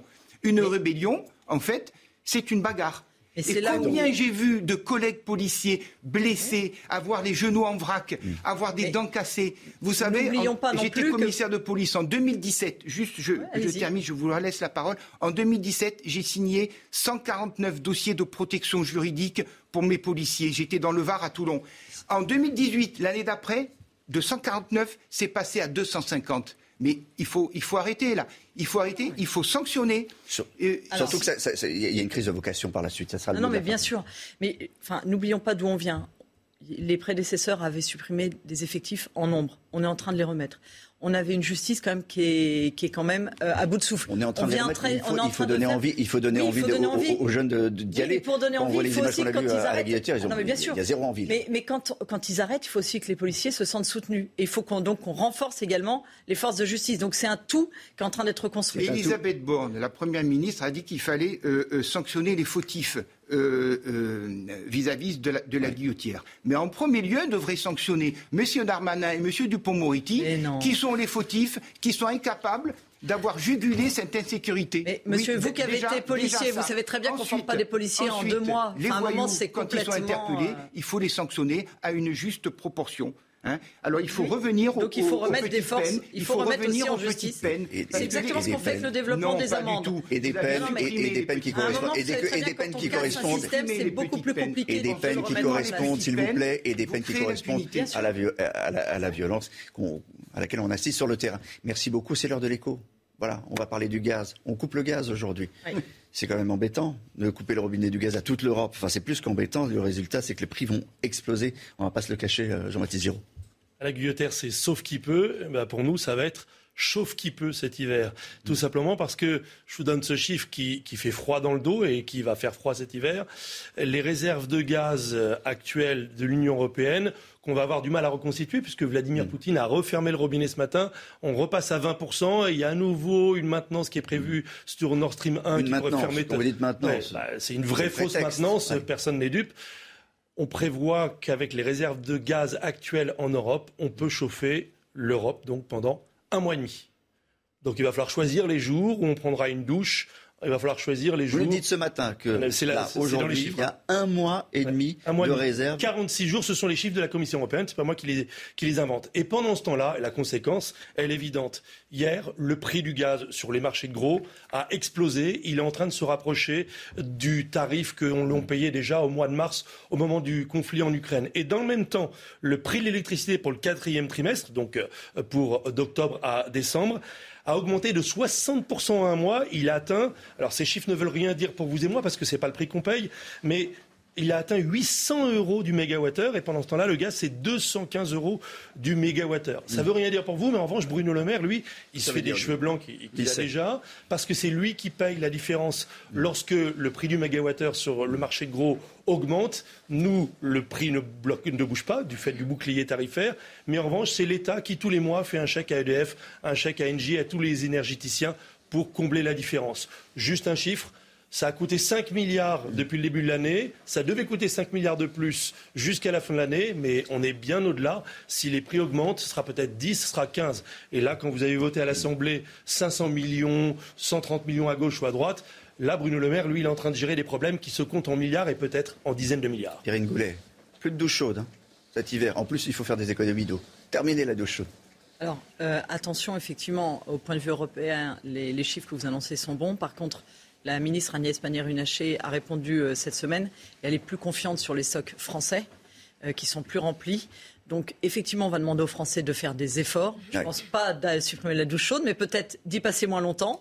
Ça, effectivement. Peut-être pas tous les jours. Peut-être pas tous les jours. On verra. Peut-être on va nous couper vraiment l'électricité. c'est qu'on importe de l'électricité de l'Allemagne. On a importé 5 TWh heure depuis le début de l'année. Et cet hiver, on compte sur l'Allemagne qui produit l'électricité avec du gaz. voilà. L'Allemagne, elle produit avec du charbon, certes, c'est pas le gaz qu'on va chercher. L'électricité, c'est un autre sujet. Là, vous étiez sur les tarifs du gaz. Si on veut, c'est la même chose. L'électricité le gaz, c'est non, chose. On, peut y aller aussi. On va pas dévier. on va pas. je, je, suis sûr. Pour, pour, le coup, Mais je suis sûr que vous avez. Je pense que si les personnes font un petit effort et les entreprises aussi, euh, on tout le monde va faire des efforts, mais peut-être que ça suffira pas. Les députés RN ont obtenu une, une rallonge sur le fioul, hein, parce qu'il y a les chaudières à fioul aussi. Il y a 3 millions euh, de foyers qui se chauffent là, une, de 230 millions. C'est pas les députés RN hein, qui l'ont obtenu c'était un amendement euh, on en a du parlé. On en a parlé hier. on avait le même aussi. Il faut, qu'on s'arrête. Il faut, il faut qu'on s'arrête là, s'il vous plaît. Merci beaucoup. Ça chauffe, bien sûr, ça chauffe. Merci Stéphane Rambaud, merci Perrine Goulet d'être venu nous voir ce matin. C'était le face à face. On est un peu en retard. C'est la météo des plages, suivi de la météo tout court. Karine Durand, quelle sera la tendance du ciel aujourd'hui? Chaud, très chaud. Globalement, une belle journée, chaude, mais deux saisons. Les températures ont baissé quand même sur le sud et on a un petit peu d'humidité sous forme de nuages sur le nord-ouest, surtout sur la Bretagne, Normandie. Rien de bien méchant, quasiment aucune goutte. Toujours du vent en Méditerranée, surtout la tramontane et le vent d'ouest en particulier. Au cours de l'après-midi, une journée euh, calme et sèche, encore une fois, sur l'ensemble du pays. Un ciel un peu plus variable sur la moitié nord et parfois quelques orages sur les Alpes du Sud. Les températures sont un petit peu fraîches ce matin sur le nord-ouest. Hein. On a à peine 9 degrés sur la pointe bretonne. Et regardez la différence avec Nice, 25 degrés ce matin. Au cours de l'après-midi, des conditions encore chaudes sur le sud-est, mais ça a baissé par rapport à il y a quelques jours, entre 30 et 34 degrés sur la Méditerranée. Des températures de saison au nord, 23 sur l'île.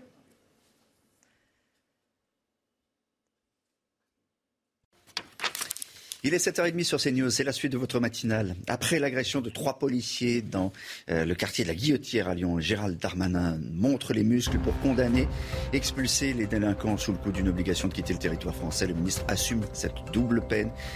Gérald Darmanin veut également davantage de centres de rétention. On va y revenir dans un instant. On va revenir également sur cet incendie qui se propage à toute vitesse dans l'Hérault, poussé par le vent. Déjà à plus d'un millier d'hectares partis en fumée. Le colonel Francis Comin, porte-parole de la Fédération des sapeurs-pompiers de France, est avec nous jusqu'à 8 heures. Mais pour commencer, ce témoignage qu'on vous dévoile en exclusivité sur CNews ce matin, celui d'une policière qui travaille à la guillotière à Lyon. Chana. Elle nous raconte son, quotidien et l'insécurité qui règne dans le quartier. Reportage de Jeanne Cancard et Fabrice Elsner avec le récit de Vincent Fandège. Interrogée par notre équipe, cette policière nous donne son ressenti quant aux conditions de travail à Lyon et particulièrement dans le quartier de la Guillotière. Selon elle, les étrangers en situation irrégulière y affluent, rarement par hasard. Nous avons choisi de l'appeler Virginie et de modifier sa voix. Les passeurs, ou en tout cas les réseaux en place, leur conseillent de venir sur des endroits euh, plus faciles, plus accessibles pour avoir des, euh, des faux documents, pour avoir des logements, pour trouver du travail au black, et notamment Lyon et le quartier euh, en particulier la Guillotière. Des interpellations comme celle-ci filmée hier, il y en a tous les jours. Selon Virginie, il s'agit pour beaucoup d'étrangers en situation irrégulière. Elle estime que les mesures prises pour les éloigner du territoire sont inefficaces, et notamment les centres de rétention. Ceux qui se retrouvent dans un centre de rétention sont relâchés à l'issue parce qu'on euh, n'arrive pas soit à identifier leur pays d'origine parce qu'ils cachent leur passeport, soit euh, on n'arrive pas à avoir un laissez-passer du pays concerné. Donc après, c'est le chien qui se mord la queue. On va les réinterpeller quelques semaines après, quelques mois après, et rebelote à nouveau une mesure. Ça, c'est notre quotidien. À la fin de l'entretien, Virginie nous confie être régulièrement reconnue dans sa vie de tous les jours, être la cible de réflexion. Elle refuse de céder à la peur mais se dit particulièrement vigilante. Alors concernant l'agression des trois policiers à, la guillotière, cette information c'est News, Chana. Eh bien, la personne qui a été interpellée dimanche dernier a été mise en examen pour violence contre un fonctionnaire de police. Il a été placé en détention provisoire. Il s'agit d'un Algérien de 26 ans qui était sous le coup d'une OQTF depuis un an. Voilà, et Gérald Darmanin, euh, Marie Conan, assume cette double forme de peine pour les délinquants euh, étrangers. Il parle de double peine parce qu'il s'agit de condamner et d'expulser. J'assume le rétablissement d'une certaine forme de double peine. Et il y a un projet de loi à suivre. Marine. Oui, hein, tout à fait. C'est une de ses priorités d'expulser les étrangers euh, délinquants depuis que les euh, ministres de l'Intérieur, encore plus euh, depuis deux ans. Alors on est très loin de l'objectif de base hein, du gouvernement qui était de 100% d'obligation de quitter le territoire exécuté, délinquants ou non. Euh, moins de 10% avaient été appliqués en 2020. Au premier semestre 2022, ces expulsions ont augmenté de 25%, mais on reste encore loin du compte. Vous le voyez, euh, Gérald Darmanin l'a admis euh, hier. Cet objectif sera compliqué à atteindre et donc le gouvernement a souhaité se concentrer sur les étrangers qui commettent des actes de délinquance. 3000 étrangers délinquants expulsés en deux ans. Vous le disiez, 2751 depuis octobre 2020 et parmi eux, un quart sont des auteurs de trafic de stupéfiants, 35% d'atteintes aux personnes. Un autre quart sont connus pour des faits de radicalisation. Et quand on ne peut pas les expulser, eh on s'en prend au titre de séjour. 70 000 titres de séjour ont été euh, dégradés, c'est-à-dire euh, qu'ils peuvent passer de 10 à 1 an, par exemple. Euh, vous le disiez, le ministre de l'Intérieur assume une forme de double peine quand on est étranger et qu'on arrive sur le sol national, on respecte les lois de la République ou alors on s'en va, ce sont ces mots. Gérald Darmanin souhaite d'ailleurs euh, proposer à la rentrée une nouvelle loi pour euh, faciliter l'expulsion de ces euh, délinquants étrangers. Merci Marie. Une réaction, celle de Jean-Christophe Couvi, secrétaire national unité SGP Police. Il était notre invité à 6h30 sur CNews. C'est-à-dire que quand on a un délinquant, on fait de la prison. Et en plus, quand euh, effectivement euh, on n'est pas en règle sur le sol français, eh ben, on doit quitter le territoire. Enfin, je veux dire, c'est pour moi c'est une logique implacable.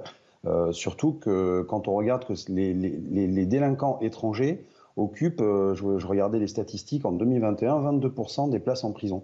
Donc on, a un problème avec ça. Et effectivement, je pense qu'il faut sévir un petit peu et, et passer à la vitesse supérieure.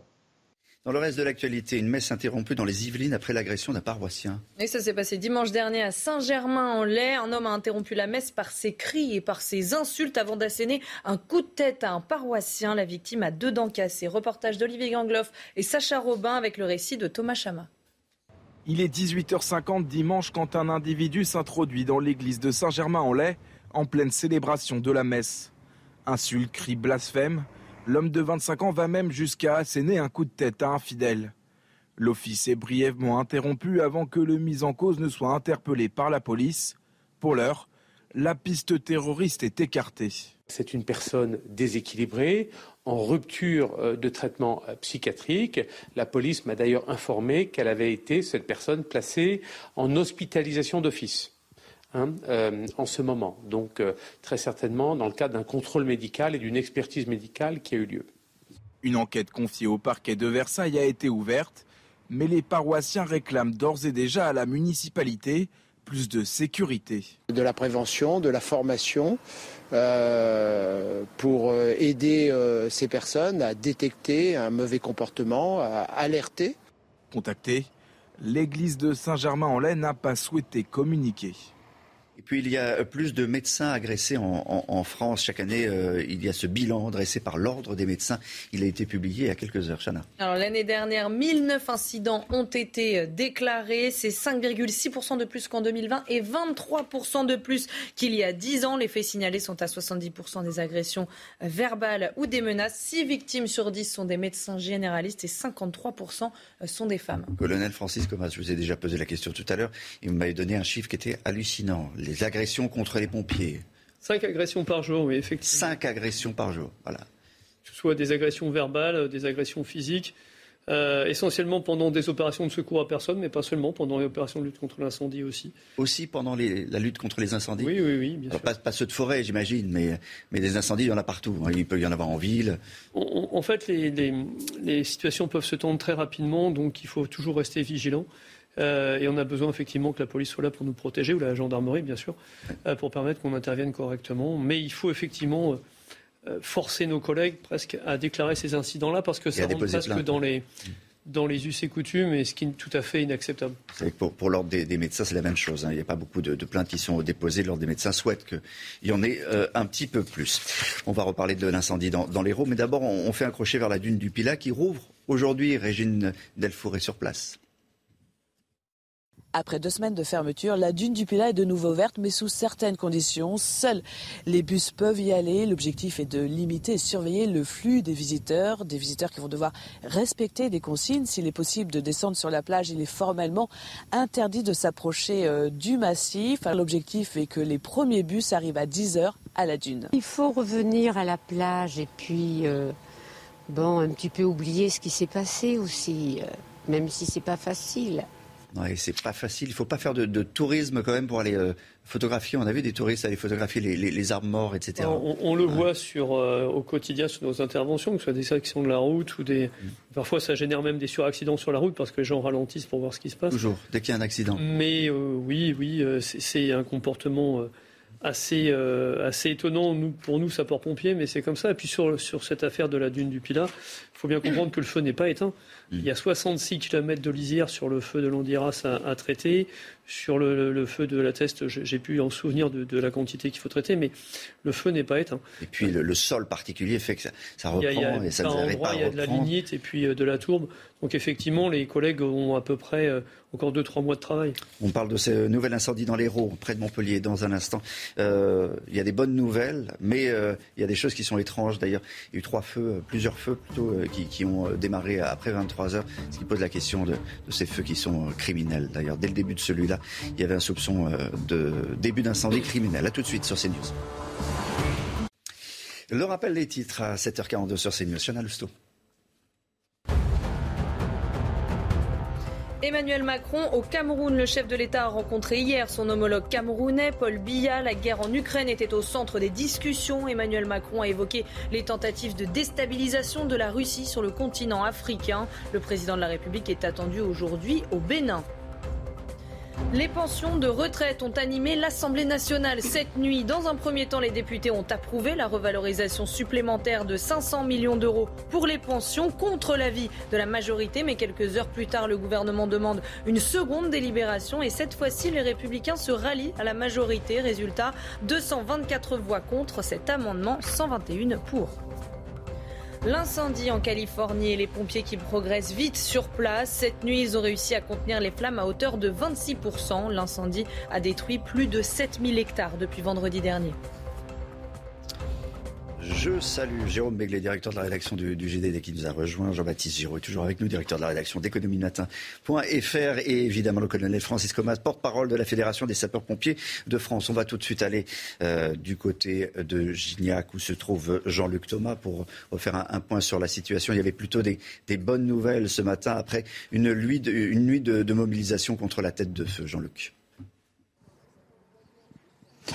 Oui, une nuit euh, de mobilisation de l'ensemble euh, des pompiers pour éviter que le feu ne, progresse. Donc ce matin, c'est la bonne nouvelle, ce feu ne progresse plus. Et par exemple, cette nuit, eh bien, des drones sont intervenus pour voir un petit peu euh, les points chauds qu'il y avait autour de ce feu. Et ce matin, il y a quelques minutes, eh bien, les trois avions des sapeurs-pompiers de l'Hérault ont commencé les largages autour de ce feu en euh, lisière. Justement, euh, j'ai le colonel euh, Bonafou à côté de moi. ce feu donc ne progresse plus et donc c'est la bonne nouvelle du, jour. Tout à fait. Donc, grâce au, travail important de tous les sapeurs-pompiers, les 150 pompiers qui ont été mobilisés cette nuit, donc les trois objectifs qui avaient été désignés par le commandant des opérations de secours, c'est-à-dire que le feu ne saute pas l'autoroute à 750 que le feu euh, également n'endommage pas la ligne de transport d'électricité qui alimente l'Espagne et qu'on n'ait pas de reprise sur Homelas et qu'il n'atteigne pas Saint-Paul et Valmal ont été atteints. Les pompiers ont travaillé toute la nuit dans des conditions difficiles et comme vous l'avez dit, ce matin, euh, pour éviter que le feu ne reprenne avec le vent qui doit de nouveau se lever en courant de matinée, on vient de faire intervenir les trois avions de la Sud-Aérienne départementale qui commencent à faire des largages au Rotterdam. Pour autant, donc, euh, donc le feu n'est pas encore fixé hein, parce qu'on a des lisières qui font plusieurs kilomètres, qui sont toujours actives et sur lesquelles on va donc concentrer tous nos moyens ce matin pour pas qu'il y ait de reprise de ce feu. Parce que là, rien n'est terminé en fait. Tout se joue euh, si le vent euh, se, euh, se lève et évidemment tout le dispositif reste en place. Alors tout le dispositif va rester toute la journée et même encore demain. Comme vous dites, rien n'est terminé parce qu'on a des points chauds sur ces lisières actives, vous l'avez bien dit, et donc ça peut reprendre à tout moment. C'est même une phase qui est compliquée pour nous parce qu'on est aussi sur la relève des personnels qui ont travaillé depuis 24 heures et il faut qu'on s'organise parce qu'on n'est pas à l'abri d'une reprise qui peut repartir et réactiver le feu. Par contre, l'élément favorable, c'est que donc, euh, on, le répète, il ne progresse plus. Donc, on va tout faire pour le tenir et le circonscrire dans la journée pour éviter donc euh, tout risque de reprise et qu'on ait de nouveau un départ de feu. D'autant que cette nuit, on a eu deux autres départs de feu à quelques kilomètres d'ici. Euh, donc il a fallu jongler avec le travail, enfin avec les équipes au sol qui ont fait un travail exceptionnel toute la nuit. Voilà donc la situation euh, ici euh, sur l'incendie euh, de Gignac et les maires des villages et des villes aux alentours eh bien, disent que évidemment ces incendies pour eux sont des incendies criminels. Merci Jean-Luc Thomas. C'est quand même curieux ces départs de feu de, de nuit, colonel. Ah ben c'est plus que curieux, oui là. En, fait, ce qu'il faut bien comprendre, c'est que euh, la plupart des feux, 90% des feux, sont d'origine humaine. Hmm. Pas dire qu'ils sont criminels. Pas criminels, mais humaines. Humaines. Et la plupart des feux, euh, j'ai plus la statistique en tête, mais débutent à moins de 300 mètres des habitations. Curieusement, c'est quand il y a beaucoup de vent, hein, quand même, surtout dans, le sud-est. On sait que ça, ça, prend encore plus quand il y a du vent. On est sur un été de tous les dangers, ça a été dit et redit, et je pense que chaque citoyen doit bien l'avoir en tête. Hmm. Euh, on n'est même pas à la fin du mois de juillet. Le mois d'août va être aussi très très compliqué. Donc il faut absolument être vigilant. Euh, ne pas aller dans la forêt quand il y a du vent, mm. euh, faire attention euh, avec sa cigarette, pas de, de barbecue dans des zones où l'herbe est sèche, etc. Ça peut partir très très très vite. Vent plus sécheresse plus canicule, c'est vraiment le cocktail, le cocktail inflammable. Je voudrais, euh, vous disiez un, dernier mot parce que maintenant le, jour s'est levé. Euh, c'est toujours euh, la journée qu'on met le paquet et en particulier avec avec les, avions Canadair ou, ou les Dash qui, mettent des produits retardants. C'est ce qui va se passer là. Oui, c'est ça. En fait, les collègues ont fait un travail fantastique cette nuit sans moyens aériens. ils ont taper la tête du feu, comme on dit. Euh, l'idée, là, ça va être de noyer les lisières, comme disait le collègue du, 34, et surtout donc euh, faire des barrières de retardant et traiter à l'eau les lisières avec les moyens aériens du SDIS, euh, puisqu'ils ont trois avions de petite capacité et les moyens nationaux pour éviter que le feu ne reprenne. C'est pour ça qu'on ne dit pas encore que le feu est fixé. Bien sûr. Les, les Canadiens étaient à Nîmes? Ils étaient rentrés à Nîmes? Ah bah prépositionnés il se, prépositionnent un petit peu partout, mm. là où il y a des risques, mais la base d'entretien des, avions est effectivement ici. Merci beaucoup, colonel Francis Comas, porte-parole de la Fédération des sapeurs-pompiers, de nous avoir accompagnés toute cette, toute cette matinée. Vous pouvez rester, évidemment, parce qu'il y a un sujet qui nous intéresse tous, le crédit. Les crédits, d'ailleurs. Jean-Baptiste Giraud, ils vont exploser. Logement, voiture, même les panneaux solaires. Et on vous dit pourquoi il faut emprunter aujourd'hui tant qu'il est encore temps. Exactement, parce que euh, tant que vous pouvez, eh bien, il faut vous endetter parce qu'on est encore.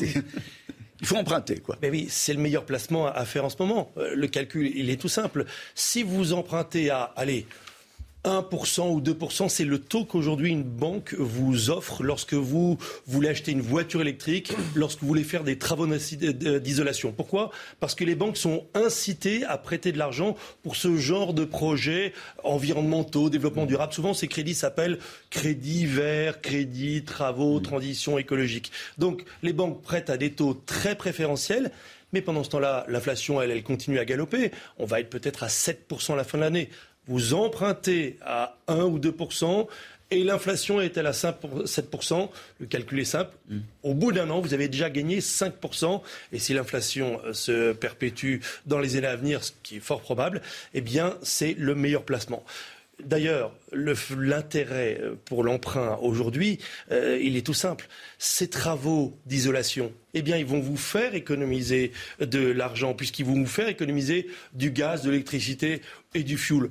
La voiture électrique, elle a beaucoup de défauts. Une voiture électrique, une voiture sur dix mm. qui est achetée en Europe est électrique.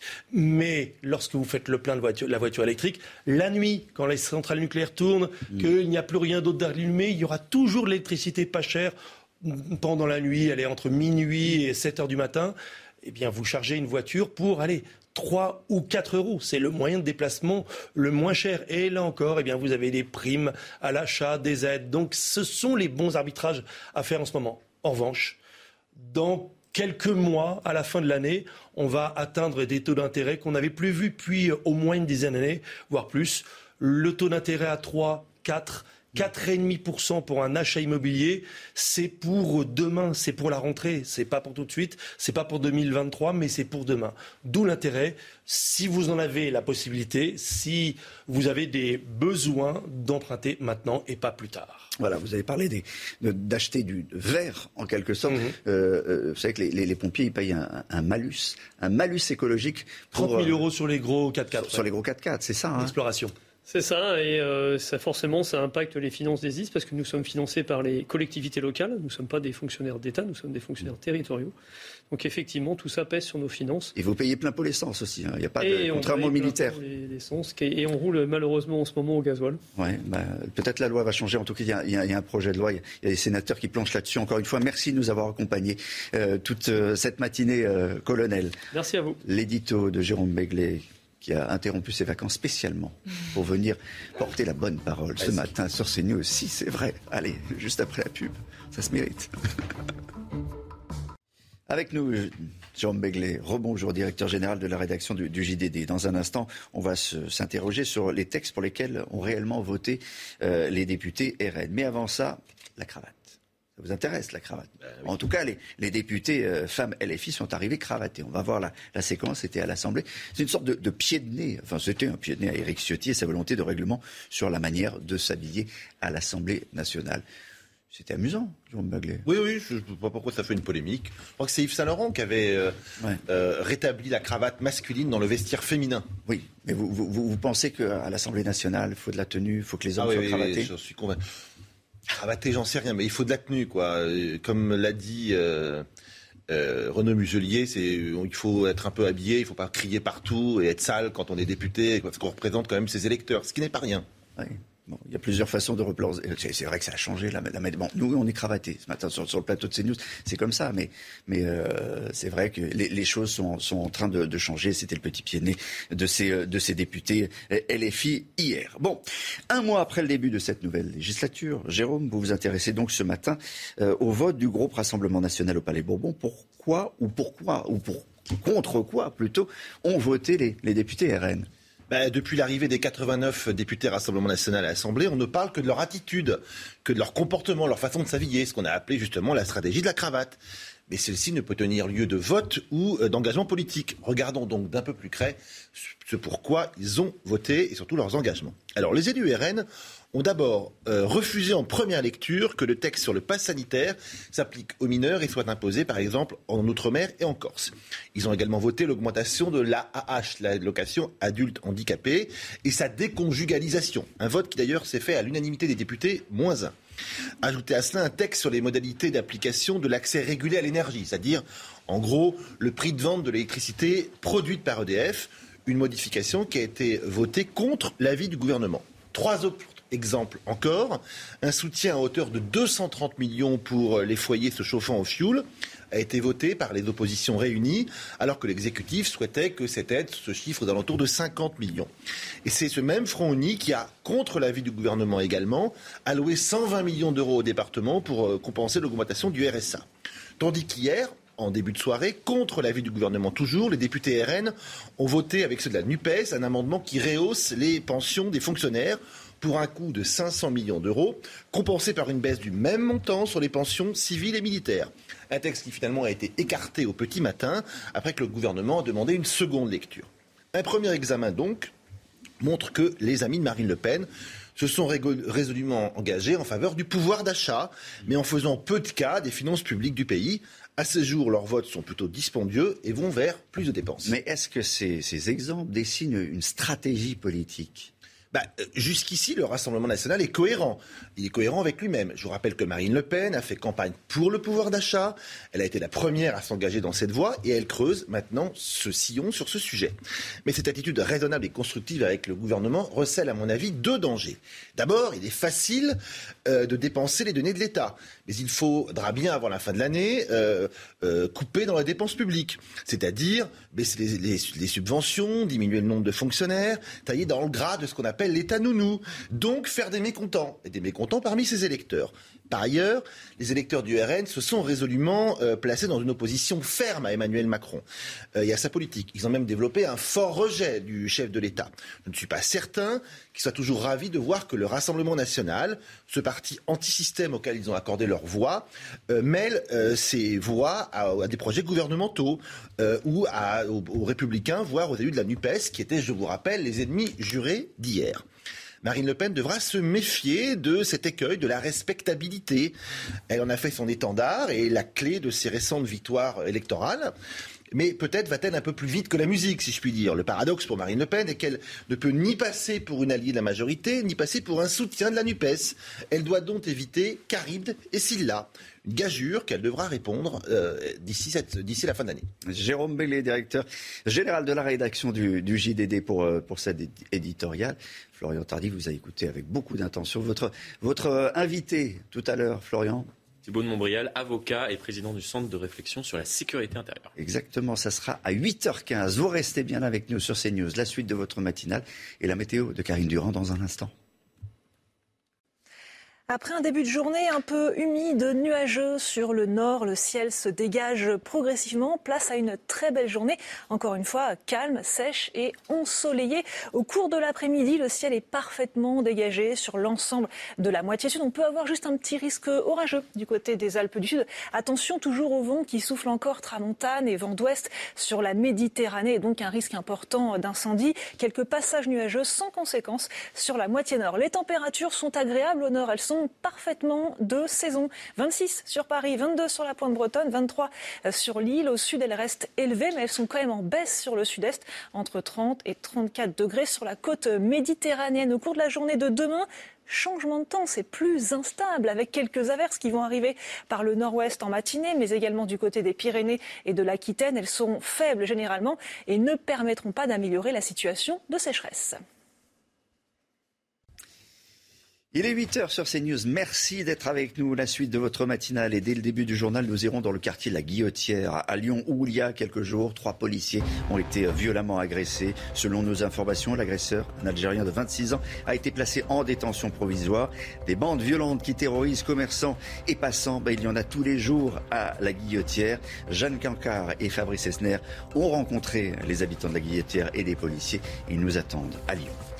Nous irons également dans l'Hérault, près de Gignac, où deux incendies géants, probablement criminels, ont déjà ravagé plus d'un millier d'hectares. 280 habitants ont été évacués. Et les pompiers ont eu l'appui rapide des, des Canadaires qui reprennent leur rotation dès ce matin, nous dira dans un instant Jean-Luc Thomas. Et puis l'Assemblée nationale a adopté dans la nuit de mardi à mercredi le second volet des mesures en soutien au pouvoir d'achat. Quatre jours de débat nourris et houleux et une ultime pataquès, un ultime pataquès qui est concerné cette nuit, la revalorisation des pensions de retraite. Jérôme Begley vous en a parlé dans un instant. On vous expliquera également les, les enjeux avec Jean-Baptiste Giraud, les enjeux financiers évidemment. L'agression de, trois policiers dans le quartier de la Guillotière euh, à Lyon. Et d'abord cette information, euh, CNews, Chana. L'individu interpellé dimanche dernier a été mis en examen pour violence aggravée sur fonctionnaire euh, de police. Il a été placé en détention provisoire. Il s'agit d'un Algérien âgé de 26 ans sous le coup d'une OQTF, obligation de quitter le territoire français depuis un an. Jeanne Cancard avec Fabrice Esner. Vous êtes depuis quelques heures dans ce quartier de la, Guillotière à, Lyon où ont été agressés ces, policiers. Violente agression, on le dit. Vous avez rencontré les commerçants, vous avez rencontré les habitants, vous avez même rencontré des, policiers. Euh, c'est vrai que depuis quelques jours, l'ambiance a tout petit peu changé parce qu'il y a eu des renforts de CRS. C'est ça, Jeanne?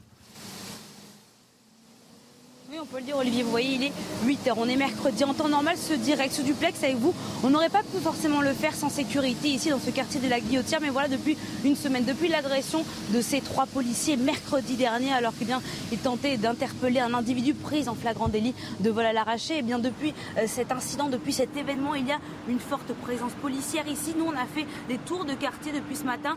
On le voit, les patrouilles, elles sont mobiles. Pour l'instant, euh, pas de compagnie ici fixe. Mais hier, on a passé la journée ici et on le voyait sur cette place, Gabriel Perret, eh bien, de nombreux camions, de nombreux policiers étaient présents. On a aussi assisté à plusieurs interpellations, des arrestations, souvent euh, des jeunes, des jeunes délinquants qui se livrent à divers trafics. On a aussi parlé évidemment avec les commerçants, les habitants qui sont désespérés, désemparés face à cette situation, qui nous disent que c'est une situation qui perdure depuis des années, des décennies. Pour les plus anciens, certains sont là depuis 30 ans, 40 ans. Ils nous disent des trafics comme ça, il y en a toujours eu, mais il y avait une forme de respect pour les habitants qui habitaient ici. Ils arrivaient eh bien, à des règles non écrites. Mais voilà, depuis le Covid, depuis maintenant euh, deux ans, ils le sentent, la tension a monté d'un cran. Et eux, ce qui les désespère, eh bien, c'est de voir que quotidiennement, il y a des interpellations, particulièrement depuis une semaine, rien que sur la journée d'avant-hier, une vingtaine d'interpellations. Mais ce qu'ils nous disent, eux, eh bien, c'est qu'ils ont une crainte, c'est qu'à chaque fois, ils les revoient, ces jeunes, ils les connaissent, ces visages, ils les voient depuis des années, ils les connaissent parfois tout petits, ils grandissent, ils les reconnaissent et ils les voient, eh bien, aussitôt arrêtés, ils les voient revenir dans le quartier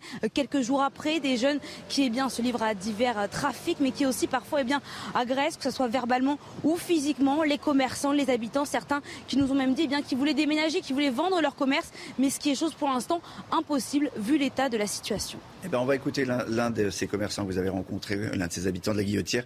Il s'appelle Enzo.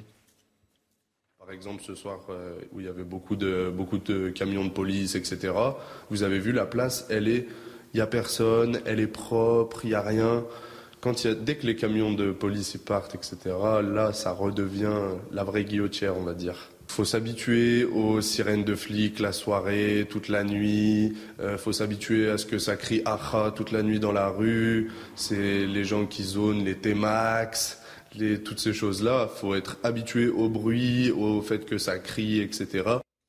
On a retenu également euh, Jeanne Canca. Vous avez rencontré euh, une, policière euh, qui vous a dit, bah, qui vous a raconté de, quelle manière ceux qui étaient arrêtés revenaient régulièrement dans, la rue à la guillotière après, après un, certain temps et que c'était au fond un cycle infernal.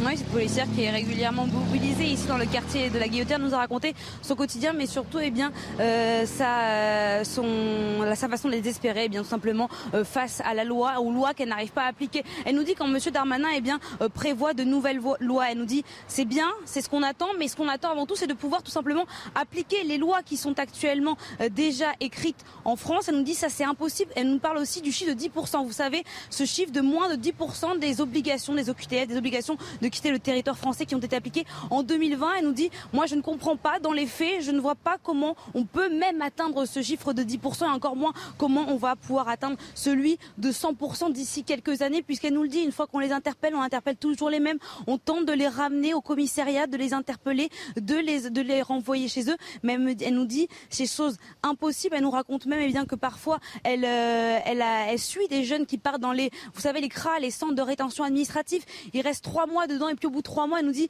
ils sont censés être expulsés, renvoyés chez eux, mais c'est impossible et à nouveau, c'est le cercle vicieux qui s'engage puisque de nouveau, on les retrouve dans la rue, de nouveau, on les remet dans le centre administratif et ça n'en finit pas. Ce n'est pas pour autant qu'elle est découragée. Elle dit si j'ai fait ce métier, c'est par vocation. Je veux pouvoir me battre, pouvoir me battre pour la sécurité de mes concitoyens. Mais aujourd'hui, elle se sent eh bien délaissée par les pouvoirs publics qui ne lui donnent pas suffisamment les moyens d'appliquer et de faire correctement son métier. Merci beaucoup, euh, Jeanne Cocar avec euh, Fabrice Esther dans ce quartier de la, Guillotière sur lequel euh, ce matin on, met notre loupe sur, euh, sur CNews. Euh, Gérald Darmanin a donné quelques chiffres et quelques objectifs, Chana. Oui, Gérald Darmanin qui assume une forme de double peine pour les délinquants étrangers. Quand il parle de double peine, il parle de condamnation et d'expulsion. Au total, 3000 délinquants étrangers ont été expulsés depuis 2020 et parmi eux, un quart sont des auteurs de trafic de stupéfiants, 35% d'atteintes aux personnes et enfin un autre quart sont connus pour des faits de radicalisation. L'autre grand titre euh, de cette matinale, eh bien, c'est euh, cet incendie dans, dans l'Hérault, près de Montpellier. Jean-Luc Thomas, vous êtes euh, sur place près de, Gignac avec Alexandre Minguez. les informations ce matin, il y a plutôt des, bonnes nouvelles d'ailleurs du côté des, des, pompiers qui ont lutté toute la nuit. Ils étaient 600 ou, 700. hier, on était à un bilan de 1000 hectares à peu près. Ça n'a pas beaucoup bougé. ils ont réussi à casser la tête de feu, Jean-Luc? Exactement, euh, tête de feu qui a été euh, cassée. Le feu ne progresse plus depuis euh, hier soir et c'est vraiment la bonne nouvelle ici. Et je discutais avec un, maire d'un village et il était vraiment très inquiet hier en fin d'après-midi et ce matin il a retrouvé son sourire. En plus, les habitants qui avaient été évacués vont pouvoir retourner chez eux. Ceux qui étaient confinés à leur domicile eh vont pouvoir euh, sortir. Donc c'est vraiment la bonne nouvelle euh, du jour. Ce feu ne progresse plus, mais attention, euh, c'est loin d'être terminé. Le, feu n'est ni fixé ni maîtrisé, et évidemment, il va y avoir de nouveaux moyens qui vont rester en place pour, vous le disiez, attaquer les lisières pour éviter qu'il y ait d'éventuelles reprises. Mais maintenant, les pompiers attendent la fin de matinée pour voir si le vent qui est et eh bien voir la force euh, de ce vent et euh, l'inquiétude est uniquement là euh, pour ce matin. Jean-Luc, ben justement, sur les conditions météo, Karine Durand, le vent, pas de vent, est-ce qu'il y aura du vent? C'est la tramontane qui, qui souffle là-bas. La tramontane, oui, qui reste assez forte aujourd'hui, modérée, 20-30 km à l'heure ce matin. Par contre, elle va se renforcer encore cet après-midi, autour de 40 km à l'heure. C'est pas grand-chose au final, mais ça suffit pour aggraver un incendie. Hein. Oui, euh, une information importante, parce que vent plus sécheresse plus canicule, c'est le cocktail euh, terrible qui provoque, euh, les, incendies. Mais, mais aujourd'hui, il y a 90%, euh, quasiment toute la France, 90% de départements qui sont concernés par la sécheresse. Oui, d'ailleurs, ce mois de juillet devrait être le mois de juillet le plus sec jamais enregistré depuis le début des relevés de Météo France, depuis 1959, plus de 60 ans. Alors, soit le premier le plus sec, soit le deuxième, ça dépend des quelques orages qu'on aura ces deux prochains jours. C'est également l'un des moins orageux jamais enregistrés. Il faut rappeler que le mois de juin avait été le mois de juin le plus orageux jamais enregistré. Et là, c'est carrément l'inverse pour juillet. On a eu seulement 8 mm de précipitations à l'échelle du pays au cours du mois de juillet 2022. Le précédent record, c'était 16 euh, mm en juillet 2020. Donc on devrait le battre a priori. La faute à des situations de blocage anticyclonique récurrents. Et on constate depuis quelques années et quelques mois, ces huit derniers mois, que les anticyclones ont tendance à remonter beaucoup plus au nord que d'habitude, en particulier sur la France, sur l'Angleterre, sur l'Europe de l'Ouest. Ça pourrait être l'une des conséquences du réchauffement climatique et ça bloque l'air chaud, calme et sec sur le pays et ce n'est pas du tout une bonne nouvelle. D'ailleurs, la semaine prochaine, on prévoit à nouveau une situation de blocage avec peut-être encore de très fortes chaleurs. À nouveau de la canicule, c'est ça. Merci euh, Karine Durand. Pour lutter contre les feux, on l'a expliqué tout à l'heure avec le colonel Francis Comas qui était là, des, sapeurs-pompiers de France.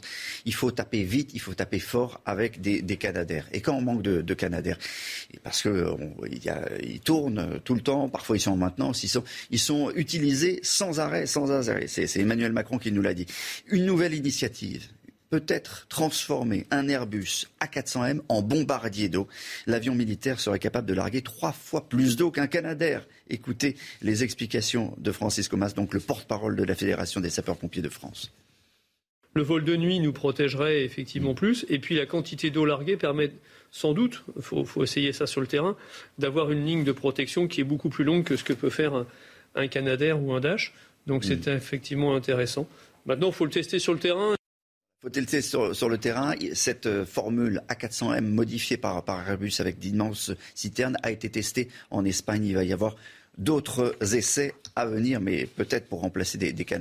On en a commandé. Hein. On ne les aura pas avant 2025 et chaque Canadair coûte plus de 50 millions. L'homme des chiffres, c'est vous, Jean-Baptiste Giraud.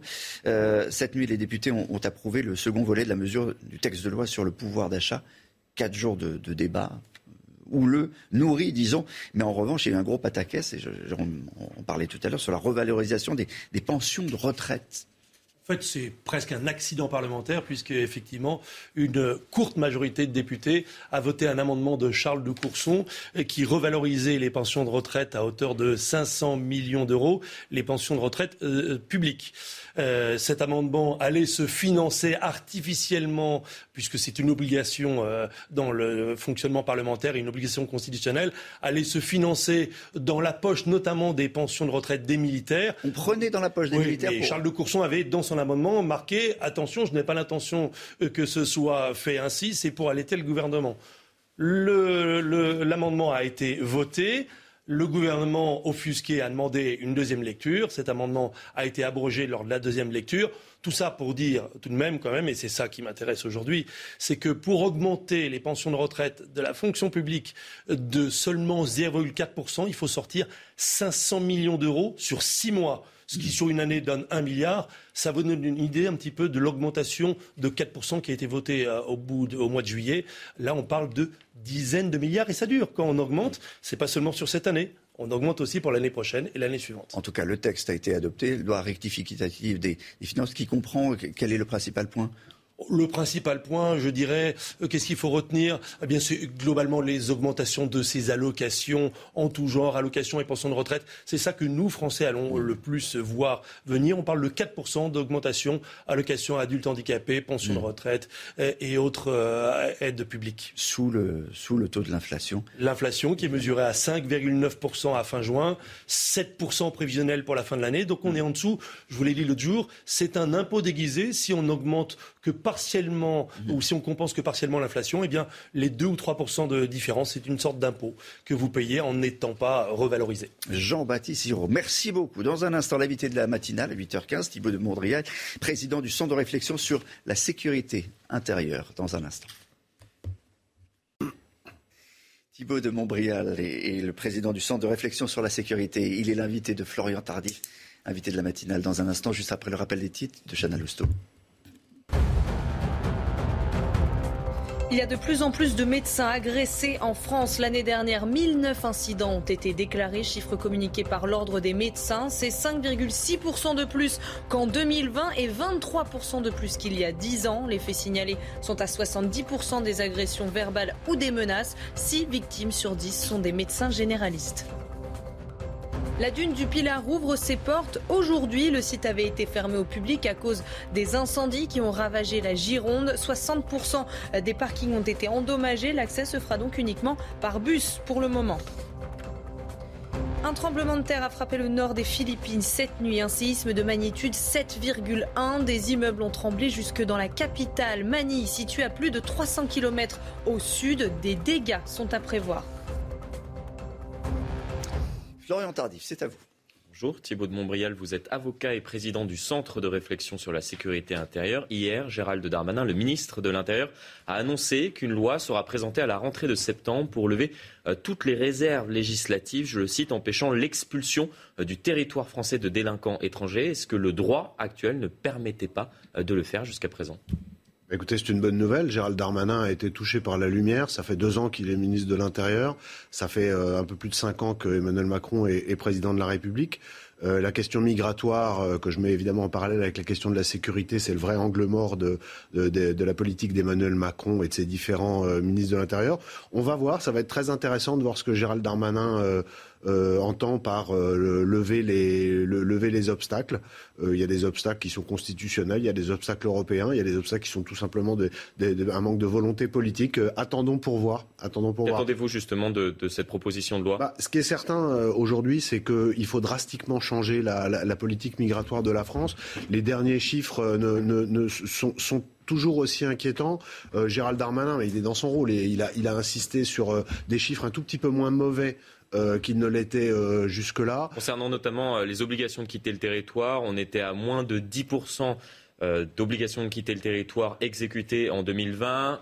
Légère hausse au, premier semestre, a expliqué le ministre de l'Intérieur, mais on est loin très loin de cette promesse d'Emmanuel Macron de 100% des obligations de quitter le territoire exécutées. On n'était pas à moins de 10%, on était à 5%. Donc euh, là, on a augmenté de 25% sur le, sur le premier semestre. Moi, les chiffres que je mets en perspective, c'est ce qu'on appelle les éloignements forcés euh, au sens large. En 2019, euh, c'était 19 000 et en 2021, c'est 10 000. Donc on est sur une baisse de, quasiment 50%. L'année 2020, c'était encore moins, mais il y avait les problèmes sanitaires. Donc disons qu'elle disons qu'elle ne compte pas. Mais pendant ce temps-là, les gens qui sont en situation irrégulière sur notre territoire, ils restent. L'autre chiffre dont personne ne parle, ce sont les chiffres de l'immigration légale. Mmh. Le président de la République avait dit euh, lors de la campagne électorale qu'il allait procéder à une maîtrise de cette immigration légale. Les chiffres 2021 sont aussi tombés hier, on en a très peu parlé. Ce sont des chiffres qui explosent, c'est-à-dire qu'il y a eu 345 000, c'est-à-dire l'équivalent euh, de plus que la ville de Nice et les villes périphériques euh, d'entrée légale sur le territoire français en 2021 plus 130 000 accès à la nationalité française, ce qui est le chiffre le plus élevé de ces dix dernières années. C'est-à-dire que Emmanuel Macron, quoi qu'il s'en défende, continue une politique migratoire qui est une politique migratoire forte. Là, je parle bien de l'immigration légale, mais on sait que cette immigration légale, elle pèse d'une part sur les comptes publics et d'autre part, elle a des conséquences en termes d'évolution culturelle de, notre pays. Mais pour en revenir à l'immigration illégale, aujourd'hui, c'est encore une fois euh, un, des angles morts de, la politique sécuritaire du gouvernement. Concernant l'expulsion euh, du territoire de délinquants étrangers, Gérald Darmanin assume le terme euh, de double peine. Il revient ce terme-là régulièrement dans, l'actualité. Est-ce qu'on revient sur cette réforme de 2003 concernant la double peine? Oui, qui, était, qui a été euh, une faute politique majeure aux, conséquences absolument désastreuses. Mais encore une fois, on va voir. Hein, L'annonce de Gérald Darmanin qui est intéressante hier, c'est cette, euh, cette perspective d'un projet de loi. paroles et les actes. D'un projet de loi en septembre. Et encore une fois, je serai, euh, et, vous aussi sans doute, très attentif au contenu de ce texte. S'il y a un nouveau volontarisme politique sur le sujet, c'est encore une fois, c'est une divine surprise. Mais vous savez, attendons pour voir. Justement, concernant ces obligations de, de quitter le territoire, est-ce que il y a cet objectif euh, d'exécuter 100% euh, des, OQTF. cela sera euh, possible, selon vous, avec ces, nouvelles dispositions? Est-ce que cela permettra de, résoudre ce, problème rencontré par la France avec certains euh, pays, notamment euh, les pays d'Afrique du Nord, qui ne souhaitent pas reprendre leurs ressortissants euh, délinquants Vous venez de le dire, c'est la principale difficulté, mais le ministre de l'Intérieur, du reste, l'avait parfaitement identifié. Souvenez-vous, en 2021, il avait même commencé une tournée dans les, dans les pays du Maghreb pour essayer de discuter. La démarche est bonne, la logique est bonne. Par contre, on ne va pas jusqu'au bout. Pourquoi? Parce qu'il y a toujours une espèce de retenue. La seule chose qui pourra réellement euh, faire changer le, cours euh, des événements et, des, taux de, reconduite effective, c'est de faire une pression sur ces pays, non pas à l'aide économique, non pas euh, au nombre de, visas sur des... Sur qui a été fait. ce qui a déjà été fait, mais c'est des, visas dont, la France a besoin parce qu'il y a des métiers sur lesquels on a intention, on a besoin, etc. La seule chose, c'est d'aller dire aux gens de la nomenclatura de ces pays, c'est-à-dire aux gouvernants, aux ministres, aux gens qui ont de l'argent là-bas, vous, vous, vous et vos familles, vous ne pourrez plus venir en France euh, si vous ne respectez pas les engagements internationaux de vos pays. Si on ne fait pas euh, une politique, pardonnez-moi de le dire, mais un peu virile, euh, si on était au foot ou au rugby en disant un jouant un peu sur l'homme, franchement, on n'y arrivera pas. Et il faut sortir de ce qu'un ancien Premier ministre avait appelé des pudeurs de gazelle, parce que sinon, on ne peut pas. vous savez, la première, le premier devoir d'un gouvernement, c'est d'assurer la sécurité de, ses concitoyens. Les affaires comme celle de, la guillotière à Lyon, les affaires comme celle de, cet Algérien qui a tué un homme de 49 ans euh, pour lui voler sa sacoche l'autre jour à Paris, les affaires comme celle de ce, journaliste, votre confrère lyonnais, qui a été tué dans le hall de son immeuble la semaine dernière, de ce dont très peu de gens ont parlé. Tout ça, ça n'est plus supportable. Nos concitoyens ne le supportent plus et le risque, parce que c'est bien beau de dire c'est pas supportable. Mais le risque, c'est qu'à un moment, il y ait des réactions en France, pas seulement politiques, mais des réactions sur le terrain, qui soient des réactions qui ajoutent de la fracture à la fracture et qu'un cycle de violence, déjà bien commencé, il faut le dire, euh, euh, s'enclenche. Donc c'est au gouvernement de prendre ses responsabilités et d'assurer, y compris par ce genre de moyens, la sécurité de nos concitoyens. on va revenir euh, ensemble sur ces euh, différents euh, faits qui ont marqué malheureusement l'actualité ces, derniers jours. Les coups et blessures volontaires sur personnes ne cessent d'augmenter dans notre pays. En attestent les faits d'actualité que nous avons commentés sur ce plateau, ainsi que les chiffres communiqués en juin dernier par le ministère de l'Intérieur. Comment expliquez-vous concrètement cette hausse significative des violences dans notre pays? Il y a plusieurs facteurs. Euh, on a euh, depuis, euh, ça pour le coup, c'est pas nouveau. Il y a, il y a une, une, évolution depuis une grosse dizaine d'années, même un peu plus, de, de, différentes tensions, de, de, de différentes fractures. La, la, violence touche toutes les, toutes les catégories de la, la société. Les, on a beaucoup parlé des refus d'obtempérer, c'est-à-dire des gens qui refusent de s'arrêter sur l'injonction des, en voiture sur l'injonction des policiers et des gendarmes. il y en a quasiment un par minute et il concerne aussi euh, des gens qui sont complètement insérés. C'est-à-dire que le problème, c'est qu'une fois que les limites, que les bornes sont franchies, il n'y a plus de limites, et que les gens, d'une manière générale, ne respectent plus les règles. C'est-à-dire que quand ils voient euh, la délinquance galoper, etc., ils se disent bah, pourquoi est-ce que moi, euh, je, je, respecterai la règle Et on rentre dans un, dans un cercle vicieux? Il faut, dans ce pays, restaurer l'autorité. On vient de le rappeler dans le rappel des titres il y a trois minutes. Ce sont maintenant les, les médecins qui sont agressés. On aurait pu aussi parler des élus. Plus 47% des, des augmentations de, de, de violences contre les élus euh, en 2021. Il y a une statistique aussi du ministère de l'Intérieur hier qui est passée inaperçue, c'est que si, depuis 2016, 25% des victimes de violences sont des policiers ou des gendarmes.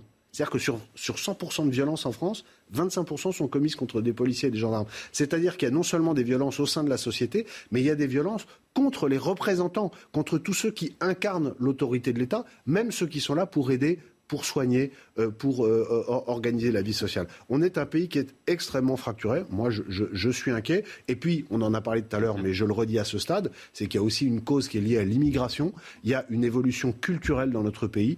Le, seul, le seuil de violence s'abaisse, c'est-à-dire le recours à la violence euh, est, de plus en plus banal, mais les moyens euh, sont, de, plus en plus, euh, durs. On a des, attaques au couteau, on en a beaucoup parlé ces dernières semaines. On a des attaques à la machette, des attaques à la hachette. On a des bagarres interethniques. On a importé, avec l'immigration massive et non contrôlée dans notre pays, on a importé euh, des, luttes tribales qui, jusqu'à il y a 10-15 ans, concernaient d'autres continents. Ben, on a des, mini-luttes tribales en France, y compris dans les villes moyennes.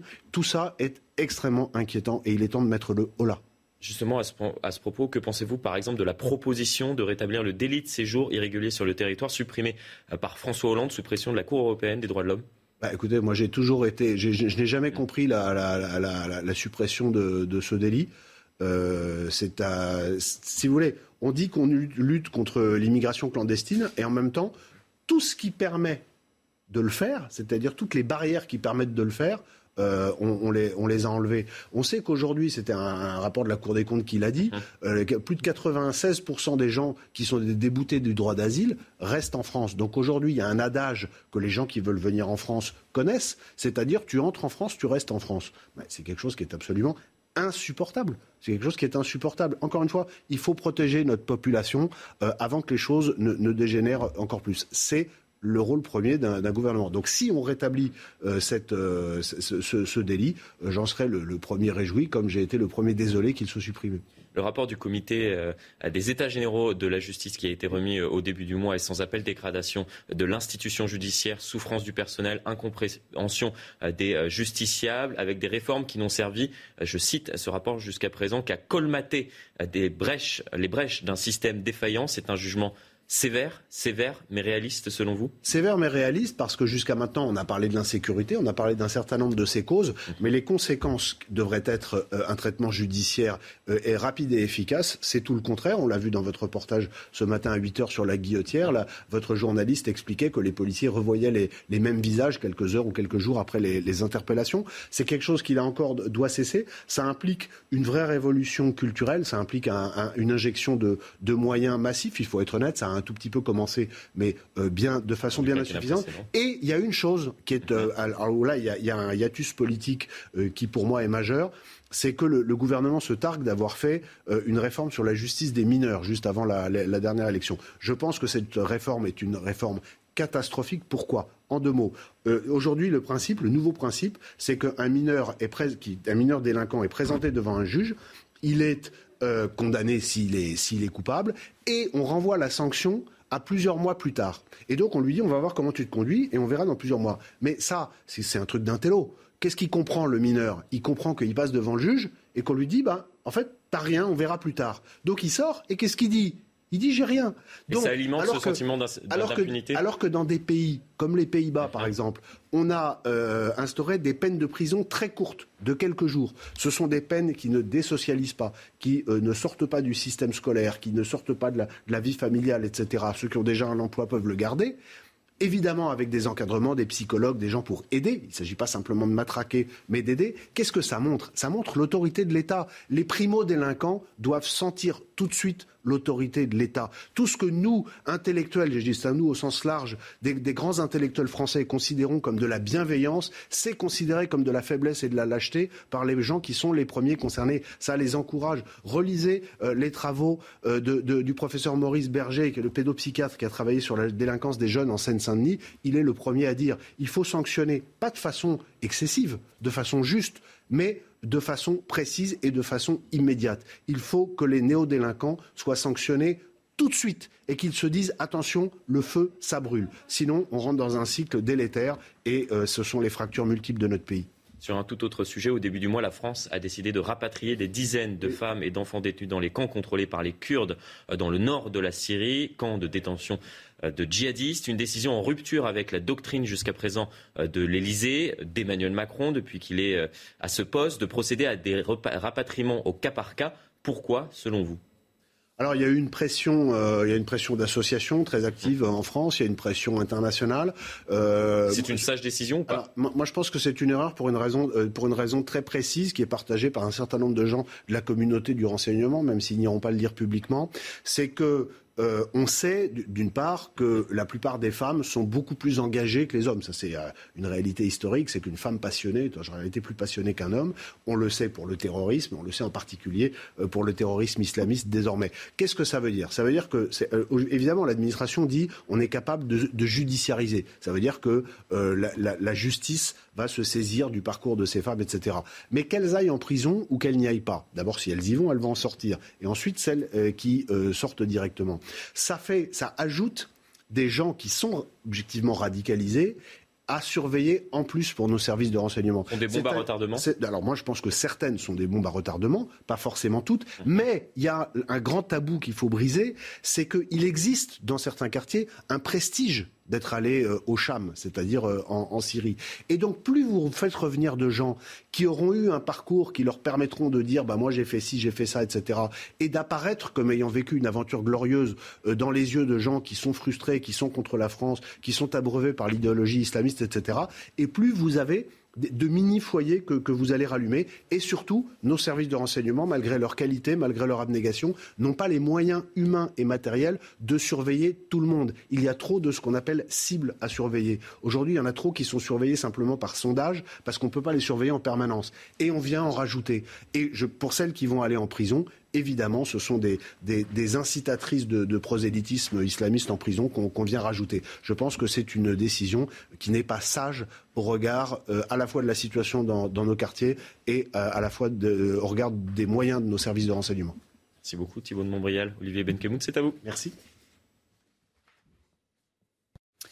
8h32 sur CNews. Merci d'être avec nous. La suite et, la fin de votre matinale. Et dans un instant, nous ferons le, point sur cet incendie qui euh, s'est propagé à toute vitesse dans l'Hérault hier, poussé par le vent. Plus d'un millier d'hectares sont partis en, fumée. Jean-Luc Thomas est sur place pour un point complet. Il y a eu quelque chose d'étrange. Trois départs de, feu après 23 heures qui interrogent sur le démarrage de, ces feux, probablement euh, d'origine criminelle. Dans le quartier de la Guillotière, c'est le ras-de-bol pour les habitants, pour les commerçants, mais aussi pour les forces de l'ordre. Vous entendrez le témoignage exclusif d'une policière dans ce journal.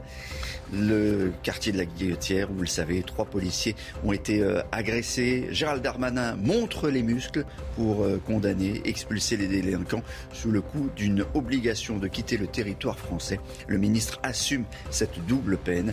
Gérald Darmanin qui veut également davantage de centres de rétention. On va y revenir dans un instant. Mais tout d'abord, ce nouvel incendie dans, dans l'Hérault, près de Montpellier, incendie qui dure depuis euh, déjà quasiment 24 heures. Deux feux sont déclarés à peu près à un kilomètre de, distance avant de, se rejoindre. Vous voyez les images de cette nuit, la manière dont les pompiers ont, lutté contre la tête euh, de feu, qu'ils ont réussi à, écraser. C'est le terme qu'on utilise, euh, Jean-Luc Thomas. Il y a plutôt de bonnes nouvelles ce matin là où vous vous trouvez. Oui, bonne nouvelle parce que euh, ce feu ne progresse plus et il y a eu un travail acharné euh, des pompiers tout au long euh, de cette nuit. Mais attention, rien n'est terminé, le feu n'est pas fixé, le feu n'est pas maîtrisé. Et puis en fin de matinée, le vent risque de reprendre, donc il va falloir que l'ensemble du dispositif reste en place. Il va falloir que les pompiers soient sur leur garde parce que effectivement, ça ça pourrait euh, reprendre si le vent euh, se renforce. Heureusement, depuis euh, ce matin, 7h30, eh bien, les trois avions des pompiers de l'Hérault tournent et font des largages autour et près des lisières de ce feu. Et j'ai le colonel Bonafou à côté de, de, moi et vous avez une carte là de ce feu. Expliquez-moi un petit peu d'où c'est parti et à quoi ça correspond un petit peu. Alors là, vous avez ce qu'on appelle la situation tactique qui nous permet de suivre en permanence l'évolution du feu. Vous avez les deux étoiles qui sont là, qui représentent les deux départs de feu qu'on a eu et qui se sont rejoints ensuite à un seul feu. Et tout le, tout, tout, tout le contour du feu, donc vous l'avez dit, il y a deux lisières qui font plusieurs kilomètres. Actuellement, donc, on a nos avions bombardiers d'eau qui sont entrés en action depuis ce matin, qui travaillent ici pour faire des largages et pour sécuriser, pour éviter que le feu ne reparte parce que malgré la baisse euh, du vent cette nuit, la météo euh, nous a informé qu'on avait le vent qui allait se relever aux alentours de 11 heures. Donc on sécurise pour éviter que le feu ne reparte dans ce sens. Puisque cette nuit, on avait plusieurs objectifs. C'était le premier qui ne saute pas l'autoroute, ce qui a été fait, qui n'endoge pas cette ligne électrique, donc c'est le cas. Et ce matin, on va sécuriser donc, toute cette partie, euh, puisque le feu est fixé donc on a des moyens là pour éviter qu'il s'étale vers Saint-Paul-et-Valmal. Et surtout, qu'on ait des reprises sur Omelas, c'est une partie boisée, puisque l'on voit des lotissements qui ont été protégés toute la nuit. Voilà. Donc on a toujours 650 pompiers mobilisés. Et on va aussi affiner la surface. On est sur à peu près 1000 hectares parcourus et à peu près 900 brûlés. Ce qui vous a surpris euh, hier, dès le départ euh, du feu, c'était la rapidité de, la progression et on le voit là sur, euh, sur cette carte. Alors tout à fait, c'est un feu qui allait très vite. Je rappelle qu'hier, on était sur des conditions où la zone d'intervention était classée en risque très sévère et on avait des vitesses de propagation qui sont de l'ordre de 1500 à 1800 mètres heure, ça veut dire 1,8 km heure. Quand on était observé, on le voit la rapidité, 8 km euh, un peu plus de 8 km en moins de 6 heures, on voit que le feu a été très vite avec cette saute de feu qui nous a inquiétés et qui est partie directement sur Saint-Paul. Donc on avait des conditions, oui, des vitesses de propagation très importantes dues à la sécheresse et au vent tourbillonnant, puisqu'on voit là aussi les axes, les flèches qui représentent le vent, où le vent n'a pas arrêté de tourner. Voilà donc la situation ici euh, sur l'incendie euh, de Gignac et euh, comme vient de le dire le colonel, évidemment les pompiers et le dispositif restent total tout au long de cette journée et demain également. Juste une dernière petite chose, Jean-Luc Thomas. J'ai entendu votre pompier nous parler de trois départs de feu cette nuit après 23 heures, d'origine criminelle, c'est ce qu'on pense? Alors, euh, pour l'instant, on, ne sait pas évidemment, mais euh, tout à l'heure, il va y avoir une conférence de presse, les gendarmes seront là, on va leur poser la question, mais évidemment, euh, les maires des différents euh, villages, que ce soit Gignac, ici, euh, Saint-Bosile ou Omlas, tous, quand on discute avec eux, disent que eh bien, ce feu est forcément criminel, et d'autant plus les deux départs de feu qu'il y a eu hier aux environs de 23 heures. C'est ce que disait le, sous-préfet de, hier soir. Merci Jean-Luc Thomas avec Alexandre Minguez depuis Gignac dans l'Hérault. Merci pour ce direct. On va revenir à présent sur l'agression de trois policiers dans le quartier de la Guillotière à Lyon. Et cette information, c'est News, Chana. Et l'individu interpellé dimanche dernier a été mis en examen pour violence aggravée sur fonctionnaire de police. Il a été placé en détention provisoire. Il s'agit d'un Algérien âgé de 26 ans sous le coup d'une OQTF, obligation de quitter le territoire français depuis un an. Jeanne Cancard et Fabrice Egner, vous êtes euh, sur euh, place à Lyon, précisément dans, ce quartier de la, Guillotière. Euh, depuis cette agression, bah, il faut dire la, vérité, la présence policière a été augmentée. Il y a, des CRS qui étaient envoyés sur place et ça change tout pour les habitants du quartier qui réclamaient plus de policiers depuis des mois et des mois. Oui, Olivier, à l'instant T, ça change tout puisque les habitants avec qui euh, nous sommes en ce moment, là, a encore cinq minutes, on était chez une habitante qui nous racontait que oui, cette présence policière, eh bien, elle rassure, elle encadre ce trafic, ces trafics qui gangrènent le quartier depuis des années. Mais ils savent très bien que dès le moment où ces policiers partiront, dès le moment où ces policiers seront moins nombreux sur le terrain, ici déployés, eh bien, ils ont peur que ces trafics reprennent. Nous, parmi ces policiers, il y en a une avec qui nous avons pu échanger, discuter hier soir. Euh, on a recueilli euh, son témoignage. Elle nous racontait eh bien la difficulté aujourd'hui d'appliquer euh, son métier correctement. Elle nous parlait par exemple qu'en début d'année, un nouveau centre de rétention administrative a ouvert ici à Lyon. Mais elle nous dit c'est un cercle vicieux. C'est très bien qu'un nouveau centre de rétention administrative ouvre ici, mais il coûte des milliers d'euros par jour à l'État. Et pourtant, ces étrangers qu'on arrête, ces délinquants étrangers qu'on arrête, qu'on met en centre de rétention administrative, c'est par exemple le cas, vous vous souvenez-vous, du premier interpellé euh, dans l'enquête justement sur les trois policiers agressés euh, mercredi dernier, celui dont Gérald Darmanin a énormément parlé dans un premier temps dans les médias. Et eh bien ce genre de centre de rétention administrative, elle nous dit c'est une bonne chose, mais le problème c'est qu'au bout de trois mois, au bout de 90 jours, ils ont l'obligation euh, de partir, de quitter ce centre de rétention pour ensuite être expulsés chez eux. Mais c'est là où est toute la difficulté. Comment réellement euh, ramener ces étrangers chez eux, ces étrangers qui pour la plupart, eh bien, on leur dit, on leur dit voilà, vous devez quitter le territoire français, mais par vos propres moyens, ce qui est donc évidemment euh, compliqué, ce qui est donc évidemment qui, qui, qui peine à se faire. Et donc ils restent ici et on les retrouve inlassablement. C'est ce que nous disent les les commerçants, les habitants présents ici, on les retrouve, on les revoit tous les jours, toujours en train de refaire ce trafic, que ce soit au niveau de la drogue, des cigarettes ou des objets qui ont été volés aux passants. Merci euh, Jeanne Cancar avec Fabrice Ender.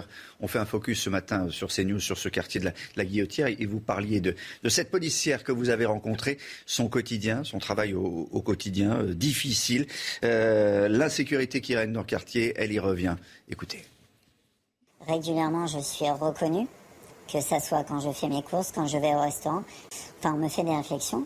Donc effectivement, maintenant, on est obligé de faire attention à notre quotidien quand on sort en famille, quand on sort avec des amis. Et euh, voilà, on a, on a, c'est pas qu'on a peur, mais on est obligé d'être vigilant. Voilà, parce qu'on sait que maintenant la délinquance, encore une fois, n'a plus peur de nous, qu'on soit en service ou qu'on soit hors service. Et régulièrement, il y a effectivement des drames de collègues qui sont reconnus. Encore avant-hier, je crois, dans le sud, à Béziers, si je ne me trompe pas, un collègue effectivement qui a été reconnu en service et qui s'est fait euh, voilà qui s'est fait encore cogner donc oui ce quotidien aussi bah on a appris à faire avec voilà c'est comme ça les délinquants sous le coup d'une OQTF, une obligation de quitter le territoire euh, français. Gérald Darmanin en fait aujourd'hui sa priorité, euh, Marie Conan.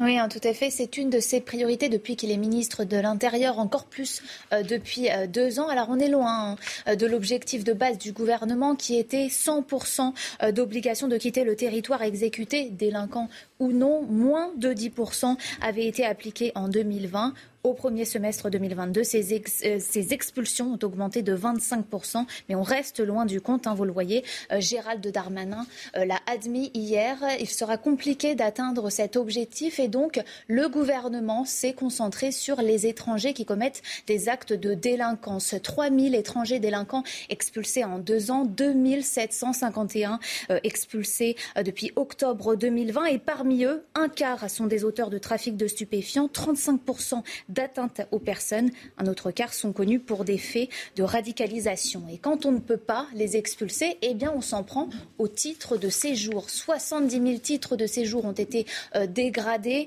donc c'est-à-dire qu'ils peuvent passer de 10 à 1 an, par exemple. Euh, le ministre de l'Intérieur assume, vous le disiez, une forme de euh, double peine. Quand on est étranger et qu'on arrive sur le sol national, on respecte les lois de la République ou alors on s'en va. Ce sont ces mots. Gérald Darmanin souhaite d'ailleurs proposer à la rentrée une nouvelle loi pour faciliter hein, l'expulsion de ces euh, délinquants étrangers. Et bien sur ce sujet, je vous propose d'écouter l'invité de la matinale, l'invité de Florian Tardif, il y a quelques minutes, l'avocat Thibault de Montbrial.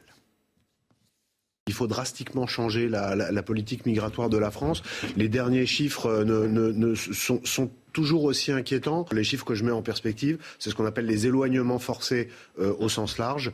En 2019, euh, c'était euh, 19 000 et en 2021, c'est 10 000.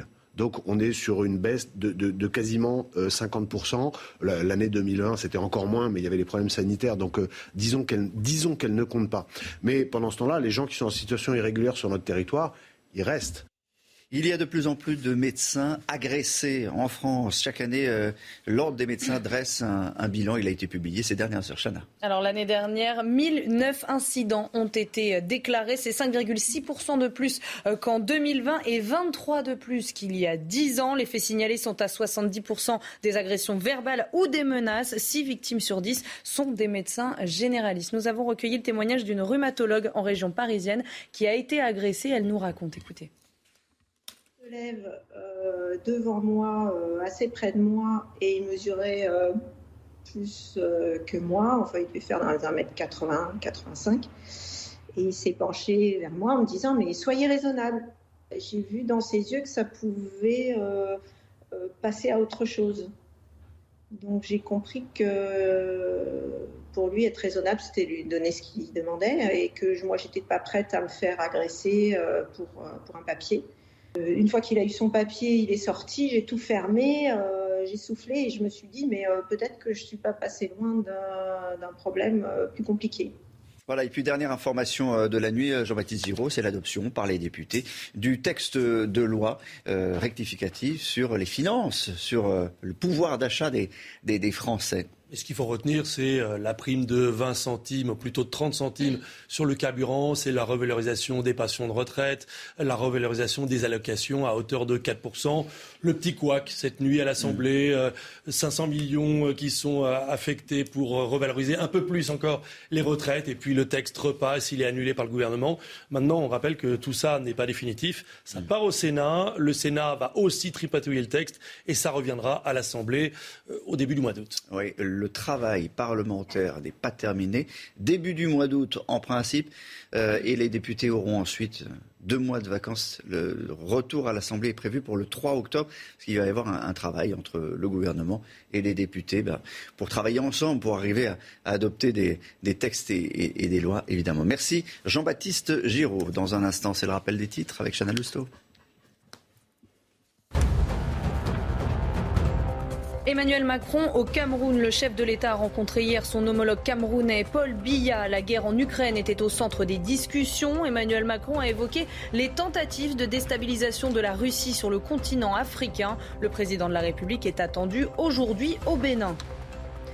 Les pensions de retraite ont animé l'Assemblée nationale cette nuit. Dans un premier temps, les députés ont approuvé la revalorisation supplémentaire de 500 millions d'euros pour les pensions contre l'avis de la majorité. Mais quelques heures plus tard, le gouvernement demande une seconde délibération et cette fois-ci, les républicains se rallient à la majorité. Résultat, 224 voix contre cet amendement, 121 pour.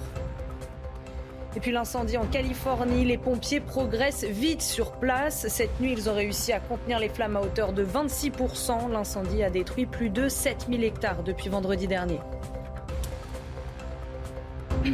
À 8h45, vous avez rendez-vous avec le docteur Millot, conseil de, santé. Question importante ce matin qui euh, vous allez adorer, Marie Conan.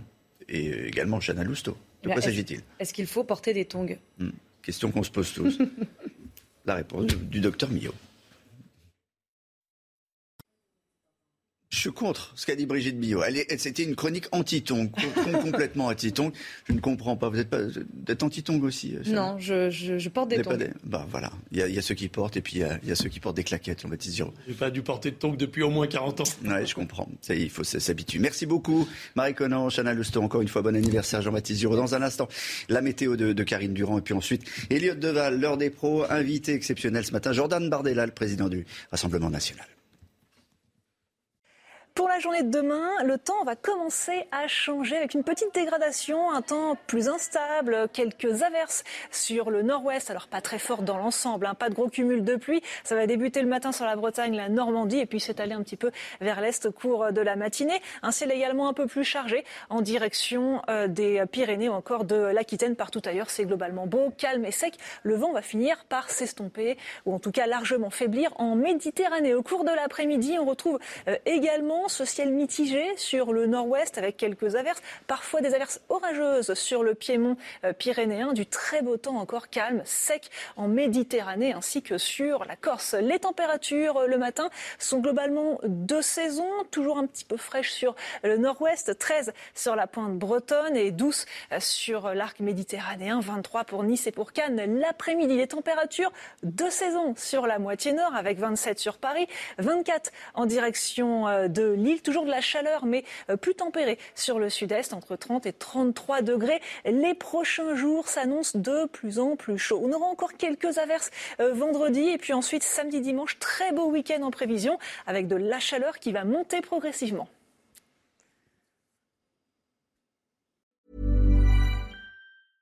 Hey, it's Paige DeSorbo from Giggly Squad. High quality fashion without the price tag. Say hello to Quince. I'm snagging high-end essentials like cozy cashmere sweaters, sleek leather jackets, fine jewelry, and so much more. With Quince being 50 to 80% less than similar brands. And they partner with factories that prioritize safe, ethical, and responsible manufacturing. I love that. Luxury quality within reach. Go to quince.com slash style to get free shipping and 365 day returns on your next order. Quince.com slash style.